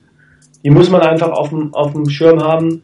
Ähm, ich glaube auch, dass in der NFC ähm, die Packers eine Rolle spielen werden. Die Saints äh, haben eine, wirklich ein gutes Team, einfach auch, weil sie beides Teams haben, die überragend gute Quarterbacks haben, ähm, die auch immer so ein Spiel äh, oder so, so ein Team führen und, und in die richtige Richtung führen können. Ähm, und in der, in der AFC sind äh, meine Teams, die ich stark sehe, Denver, die einfach sich in der Defense sehr verstärkt haben, äh, die gelernt haben wahrscheinlich aus, den, äh, aus der Niederlage im letzten Jahr, im letzten Super Bowl, wissen, dass es nicht nur mit einer Offense geht, die immer 40, 50 Punkte macht. Du brauchst auch eine Defense und ähm, ja, dahinter wird es in der, in, der, in der AFC schon, glaube ich, eng. Also da gibt es eine ganze Menge Teams, die ich wirklich stark einschätze. Inter Indianapolis ähm, hat auf dem Papier eigentlich ein gutes Team äh, mit einem guten Quarterback. Die Bengals, da bin ich sehr gespannt drauf, äh, was die leisten, ob die es wirklich mal schaffen können, die PS, die sie eigentlich auf dem Papier haben, mal eine komplette Saison und auch eine, eine, eine, eine ähm, Postseason mal aufs, auf den Asphalt zu bekommen. Überraschungsteams. Also ich bin mal gespannt. Mein Überraschungsteam, sage ich jetzt mal, die Oakland Raiders. Nicht, weil du eben so ein schönes Shirt anhattest, was so ähnlich aussah. Aber ähm, da bin ich einfach extrem gespannt auf, äh, auf äh, Derek Carr. Derek Carr, wie, wie er sich als äh, Quarterback schlägt. Äh, ich habe ähm, das letzte Preseason-Spiel mir so ein paar Ausschnitte angeguckt, da sah er echt ziemlich gut aus. Also ähm, da war ich wirklich überrascht. Die Entwicklung war wirklich gigantisch schnell von ihm. Also es kommt da nicht von ungefähr. Er startet, soweit ich gelesen habe, jetzt auch. Ja. Ähm, Schaub ist nur Backup. Ähm, und ich glaube nicht, dass das eine Situation war, dass man ihm das da zugeworfen hat, weil man gedacht hat, oh Gott, äh, der Schaub ist grottenschlecht. Äh, nee, sondern ich glaube, das hat er sich schon erarbeitet. Und ähm, gegen so einen erfahrenen Veteran muss man das auch erstmal machen, auch wenn Schaub jetzt nicht der Überquarterback ist, aber trotzdem. Ähm, von daher, das könnte so ein Überraschungsteam sein, die ich auf der Uhr habe. Ähm, ja, ich meine, wie gesagt, auch in der NFC, die Eagles, da bin ich sehr gespannt, wie wird die Offense der Eagles äh, einschlagen. Und ähm, also es gibt ganz viele Sachen. Ich glaube, es wird eine unglaublich spannende Saison und am Ende kommt ein Team oben mit dabei, womit keiner gerechnet hat. Und welches ist es? Ja, also ich, für mich, ich sag ja, also für mich wäre jetzt die, die, die, die Raiders, aber wahrscheinlich ist es ein Team, was ich jetzt nicht genannt hat. Äh, unter ferner Liefen gesehen habe, was ich überhaupt nicht auf der Uhr habe. So wie, ich sag jetzt mal, letztes, nee, wann war es, äh, vorletztes Jahr die, die Chiefs. Letztes Jahr. Letztes Jahr. Nee, war das letztes Jahr? Letztes Jahr. Letztes Jahr mit Alex, ja. Vorletztes Jahr oder hattest du die nicht auf der Uhr, dass sie so schlecht sind?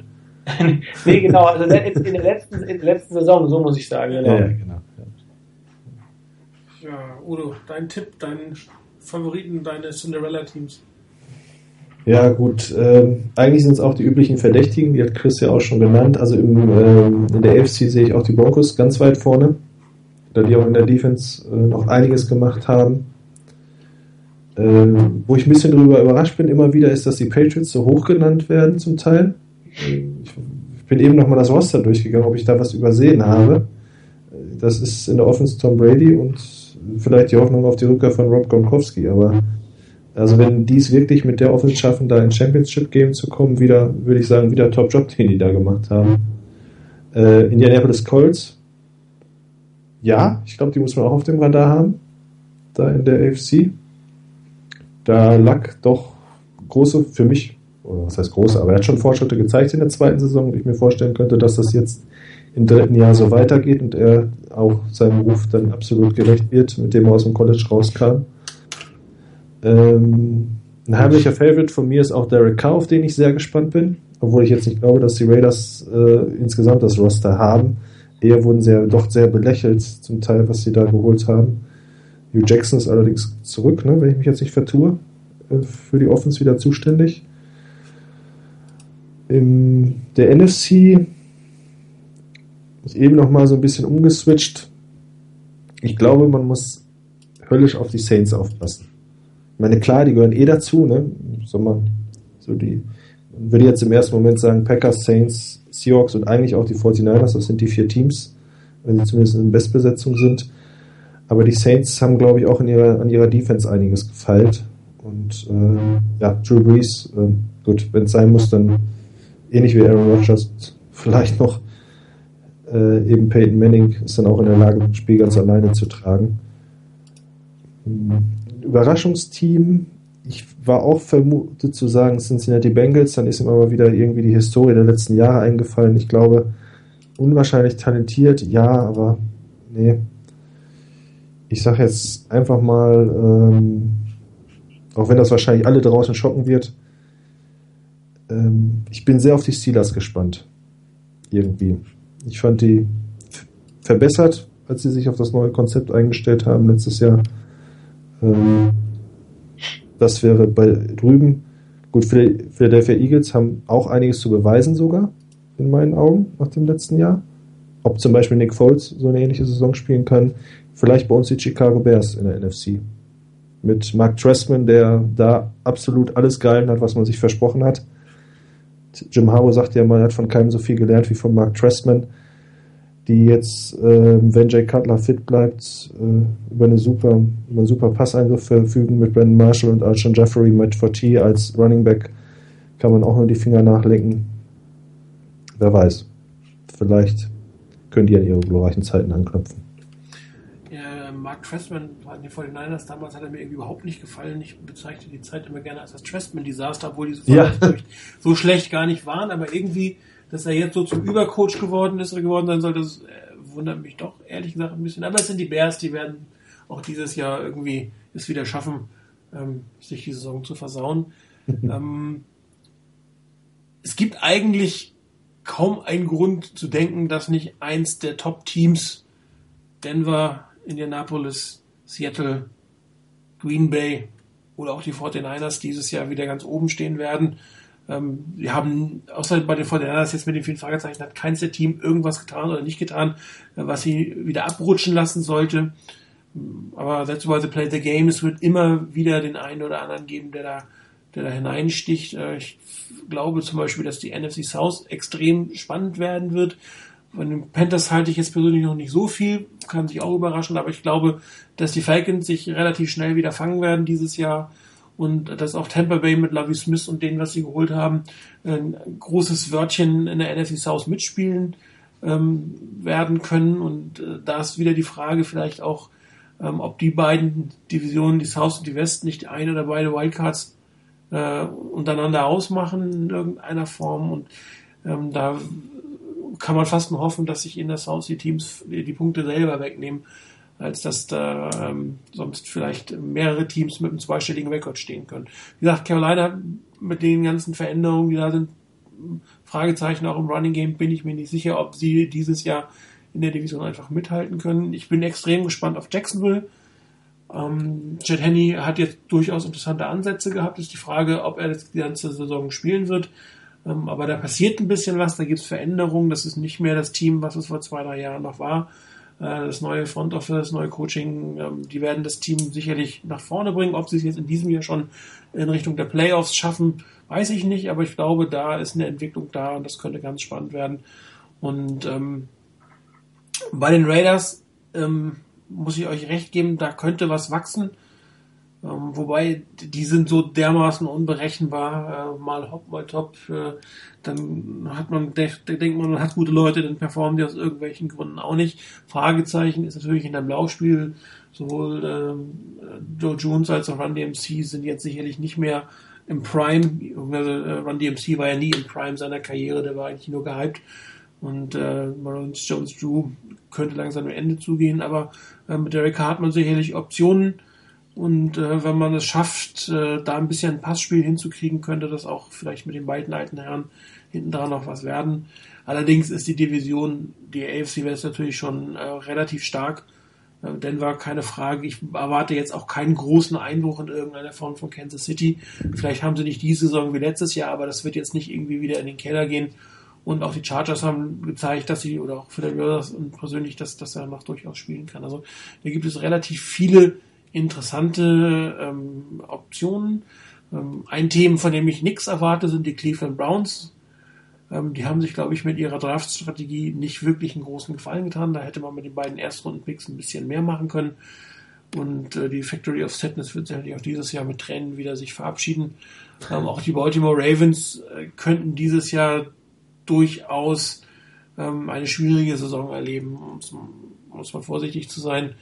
Ähm, gerade Cincinnati, und ihr habt auch gesagt, Pittsburgh oder du hast gesagt, Udo, könnte mhm. deutlich ein anderes Team sein auf dem Feld, was wir letztes Jahr gesehen haben. Aber ähm, eigentlich müsste man mit einem Safe Pick gehen. Das heißt, im Super Bowl wird unterschieden zwischen Green Bay, äh, Seattle, Indianapolis und Denver. Einer von den vier wird es, glaube ich, machen. Ja. Dann zum Abschluss unserer Sendung kommen wir noch äh, zu unseren sogenannten Standardpunkten. Äh, das heißt, Udo, du übernimmst heute Reimers Part und äh, sagst uns was über die anderen drei Spiele der NFC West. Ja, dann fangen wir mal alphabetisch an. Es genau entgegengesetzt der Reihenfolge ist, äh, wie die Spiele auf uns zukommen. Die Arizona Cardinals spielen Monday Night gegen die San Diego Chargers. Ähm, ich hatte mir auch zu Arizona ein bisschen was rausgeschrieben. Ähm, für mich, weil wir es eben ja auch schon gesagt haben, äh, der Konkurrent, auf den wir jetzt erstmal schauen sollten, vielleicht, und nicht gleich sofort nach den Seahawks, ähm, haben sich in der O-Line ganz gut verstärkt, indem sie Justin Verlier geholt haben. Als Left Tackle ähm, haben mit Andrew Ellington einen sehr interessanten Running Back, von dem viel erwartet wird. Haben dann noch in der dritten Runde einen Rookie auf Wide Receiver geholt, den vielleicht gar nicht viele auf dem Radar hatten, da er vom relativ kleinen College kommt. Josh Brown, der schon verglichen wurde mit Anquan Bolden, zumindest was so seine, ähm, Trainingsintensität betrifft. Und es wird sogar schon behauptet, dass er gemeinsam mit dann den beiden etablierten Wide Receivers das stärkste Wide Receiver Trio der Liga darstellt. Äh, allerdings, wie Chris so schön ausführte, sind sie doch einiges geschwächt worden in der Defense. Inside Linebacker, Washington suspended und Dockett verletzt und man hat wohl ausgerechnet, dass sie letztes Jahr im Schnitt im Lauf ein Jahr mehr bekommen haben, wenn Dockett nicht auf dem Feld stand. Und das gegen Team äh, wie San Diego Chargers, die nun auch ein bisschen laufen können. Daher glaube ich auch, dass sie das Spiel verlieren werden, da die äh, Chargers in der Lage sein sind, genau diese Schwächen da in der Verteidigung in der, auszunutzen. Über Gates, Woodhead und Matthews zum Beispiel und mit Philip Rivers auch nicht den schlechtesten Quarterback haben. Ebenfalls ein Heimspiel haben die St. Louis Rams gegen die Minnesota Vikings. Dann um 19 Uhr, wenn ich mich da jetzt nicht total vertue. Ähm, die Rams hatten mal gesagt, als Jeff Fischer da anfing, sie wollen im dritten Jahr sozusagen über den Berg sein, over the hump, hieß das. Das wäre diese Saison 2014. Das bezweifle ich allerdings doch aufgrund der starken Division und der unklaren Quarterback-Situation bei den Rams, wo jetzt unser guter alter Bekannter Sean Hill mal wieder das Zepter übernimmt. Also nicht mal wieder bei den Rams, aber mal wieder in einem Team, wo er eigentlich nur Ersatzquarterback war. So wie wir es ja auch schon in San Francisco erlebt haben. Sean Hill übrigens hat damals seinen ersten Profivertrag in Minnesota unterschrieben, fand ich ganz interessant. Ähm, sie werden mit Sicherheit sehr auf den Lauf setzen. Die Rams, gehe ich von aus. Äh, das wird aber gegen die Vikings auch nicht reichen. Also auch da denke ich, wird unser Divisionsrivale mit einer Niederlage starten. Und gut, dann heute Nacht das Spiel, dem glaube ich alle entgegenfiebern. Die Seahawks gegen die Green Bay Packers. Über beide Mannschaften haben wir schon genug gehört. Äh, ich will es nicht hoffen, könnte aber auch ein Championship Game werden am Ende der Saison. Das Schöne ist so ähnlich fast äh, wie der, unser Opener letztes Jahr gegen die Packers. Ich denke, beide Seiten werden schon richtig getestet und müssen auch schon einiges zeigen. Ähm, zum einen hat ja Seattle doch in der Defense keine Starter gehen gelassen, aber doch den einen oder anderen aus der zweiten Reihe. Jetzt ist die Frage, ob das, was wir so bewundert haben, sich auch dieses Jahr bewahrheitet, dass die nächsten in der Hinterhand stehen gegen ein Packers-Team, was sich doch jetzt immer mehr auf den Lauf stützen kann und damit Last von den Schultern von Aaron Rodgers nimmt, wobei sie für mich dadurch nur noch gefährlicher werden. Ähm, ja, ich habe erst gar nicht so dran gedacht, aber ich habe das gestern gehört, als ich mich mit Martin ganz am Rande über das Spiel unterhalten habe. Vielleicht wird es gleich ein echt, echtes Highlight mit einem Shootout in Anführungsstrichen, der dann Spaß macht auf den Rest der Saison. Ja, ich werde es höchstwahrscheinlich nicht gucken, weil ich morgen früh arbeiten muss und dann in meiner Klasse da nicht so doch ein bisschen äh, dabei sein muss. Aber hier steht ein großer Fernseher im Arbeitszimmer. Der kann ja heimlich mitlaufen. Ja. ja freue mich schon drauf, auf jeden Fall, auf das Spiel. Ja. Achso, du musst ja auch noch einen Tipp abgeben, ne? Ja, kannst, also zumindest wer ja. gewinnt, äh, ja. Ja, ähm, ich sag jetzt mal so, wir werden als einziges Team äh, mit 1 zu 0 dastehen am Ende dieser Woche. okay, alles klar. Ja, Chris, deine Spiele oder dein Spiel, offiziell ist das Game of the Week. Äh, ich werde dich natürlich nicht stoppen, wenn du noch ein zweites hast. Ähm, ja, da das der andere Chris, der etatmäßige Chris, ja auch nie hinbekommt, sich auf eins festzulegen, da habe ich gedacht, setze ich diese Tradition fort. ähm, am Anfang der Saison ist das ja auch noch schwierig, äh, sich da irgendwie festzulegen, aber ähm, ich finde, es gibt auch da, ähm, da eigentlich die äh, Fernsehzeiten ja eigentlich nur ein Spiel festlegen, nämlich das der 49ers um 22.25 Uhr habe ich mir gedacht, suche ich mir einfach für die anderen Fernsehzeiten ein gutes Spiel aus. Äh, das heißt, es beginnt natürlich heute Abend mit dem Spiel Green Bay gegen Seattle. Da hat der Udo aber eigentlich schon alles zugesagt. Äh, das ist ein Spiel, ähm, die gleiche, den gleichen Satz wollte ich eigentlich auch nehmen. Äh, das kann man auch wirklich gut als NFC Championship Game sich vorstellen am Ende der Saison. Es ist einfach zwei unglaublich starke Teams. Ich bin sehr gespannt. Die Packers ähm, haben meiner Meinung nach wird sich das zeigen, schon auch früh in der Saison, ähm, wie schwierig es sein wird, ähm, durch, den Verletz durch den Verlust von BJ Raji und eigentlich auch wenig in der Hinterhand, ähm, wie stark, wie anfällig sie sein werden in der Mitte Also sprich äh, auf der Nose-Tackle-Position und bei den Linebackern, wie sich das auswirken wirken wird, ähm, weil ich glaube, das wird schon auch so ein bisschen so ein Fingerzeig sein gegen so ein Team wie Seattle, starkes Laufteam. Wie stark sind sie in der Mitte? Was die Offense angeht bei den Packers, da braucht man einfach nicht viel zu sagen. Das ist genauso, wie es der Udo eben gesagt hat. Äh, sie werden einfach durch das verbesserte oder durch ein starkes Laufspiel mit Eddie Lacey, ähm, werden sie einfach noch gefährlicher. Auch da sehe ich das Problem in der Mitte, nämlich auf der Center-Position, weil ähm, dort wird, so wie es jetzt im Moment aussieht, ein Rookie starten, Corey Lindsley, ähm, jemand, den auch niemand auf der Uhr hatte, aber ähm, das ist aus der Not geboren und von daher äh, bin ich sehr gespannt, wie das sein wird. Ich glaube, Bruce Irvin hat schon gesagt, er betet für ihn. Äh, so nach dem Motto, er kann sich auf was gefasst machen dort, der Rookie. Ja, also es wird ein interessantes Spiel werden, denke ich. Ähm, ich hoffe, dass die, die Packers gewinnen werden, aber ich glaube nicht so wirklich dran.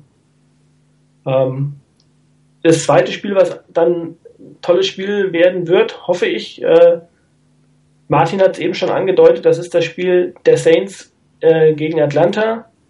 Ähm, NFC South startet mit einem Kracher mit zwei Teams, die ich in der, beide in der Offense stärker einschätze als in der Defense. Wobei für mich die Saints noch einen Tick stärker sind. Also zumindest was jetzt auf dem Papier das Ganze angeht. Ähm, das ist ein etabliertes Team mit einem unglaublich guten Quarterback. Die Falcons haben einfach eine schlechte Saison letztes Jahr gehabt, klar mit dem Verletzten von, von äh, Julio Jones. Muss mal gucken, wie er jetzt wieder ähm, auf die Beine kommt, aber das ist ein Spiel, von dem ich mir auch sehr viel erhoffe. Dann um 19 Uhr. Dann kommt das Spiel von den 49ers, klar, super. Und dann das Nachtspiel, wiederum auch ein Knallerspiel, wie ich finde, am ersten Spieltag Indianapolis gegen Denver. Äh, auch zwei Teams, die ich in der AFC ganz, ganz vorne sehe. Ähm, Denver wird zeigen müssen, ob die Verstärkungen in der Defense wirklich greifen. Ähm, die Colts müssen zeigen, ob sie den nächsten Schritt machen können, weil das war eigentlich, was sie in der letzten Saison nicht konnten. Da fehlte ihnen die Konstanz. Und ich glaube, wenn man jetzt wirklich bei den Colts darauf setzt, ganz weit in der Saison zu kommen, dann muss man in so einem Spiel wie gegen Denver auch in der Lage sein, ein Statement zu setzen. Das muss nicht heißen, dass man die aus dem eigenen Stadion weghaut, das erwartet, glaube ich, niemand. Aber einfach zu zeigen, wir sind dran, wir sind in der Lage, so ein Spiel offen zu gestalten und offen zu halten und das quasi auf des Gegners Platz äh, gegen einen der Super Bowl-Favoriten. Ähm, ich glaube, das wäre dann schon interessant, weil das äh, würde dann auch zeigen, Hochhauser, äh, mit, denen, mit denen ist zu rechnen. Wenn dagegen das Spiel eine klare Kiste für Denver wird, dann wird jeder sagen, naja, okay, gegen die Broncos haben auch die Colts in diesem Jahr keine Chance. Und ähm, von daher, auch das wird aber, ähm, denke ich, ein gutes Spiel werden. Und das wären meine drei Spiele, die ich, äh, wenn ich ein komplettes Football-Wochenende durchschauen dürfte, ähm, die ich wählen würde. Ja, wunderbar. Danke euch beiden. Das war's für heute. Ähm, erster Spieltag steht vor uns. Football is back sozusagen. Für alle, die noch keine Tipps abgegeben für die ganzen Tippspiele, es geht heute Nacht los. Die Deadline ist fünf Minuten vor dem ersten Kickoff. Also alle, die mittippen wollen, noch schnell tippen. Äh, wir hören uns am nächsten Donnerstag wieder mit der ersten Nachbetrachtung und dem Vorschau auf das erste Spiel im Levi's-Stadion. Und das wird, man soll es nicht glauben, unsere 100. Sendung werden. Ähm, September, Ende September vor vier Jahren haben wir angefangen, dann machen wir vielleicht auch eine kleine Geburtstagssendung, aber das wird die hundertste Sendung sein und äh, war nur möglich, weil ihr uns immer noch zuhört, auch heute wieder teilweise 20 in der Spitze, das freut uns natürlich. Ähm, ich danke euch fürs Zuhören, euch beiden fürs Mitmachen, viel Spaß beim Footballwochenende, bis nächste Woche, ciao.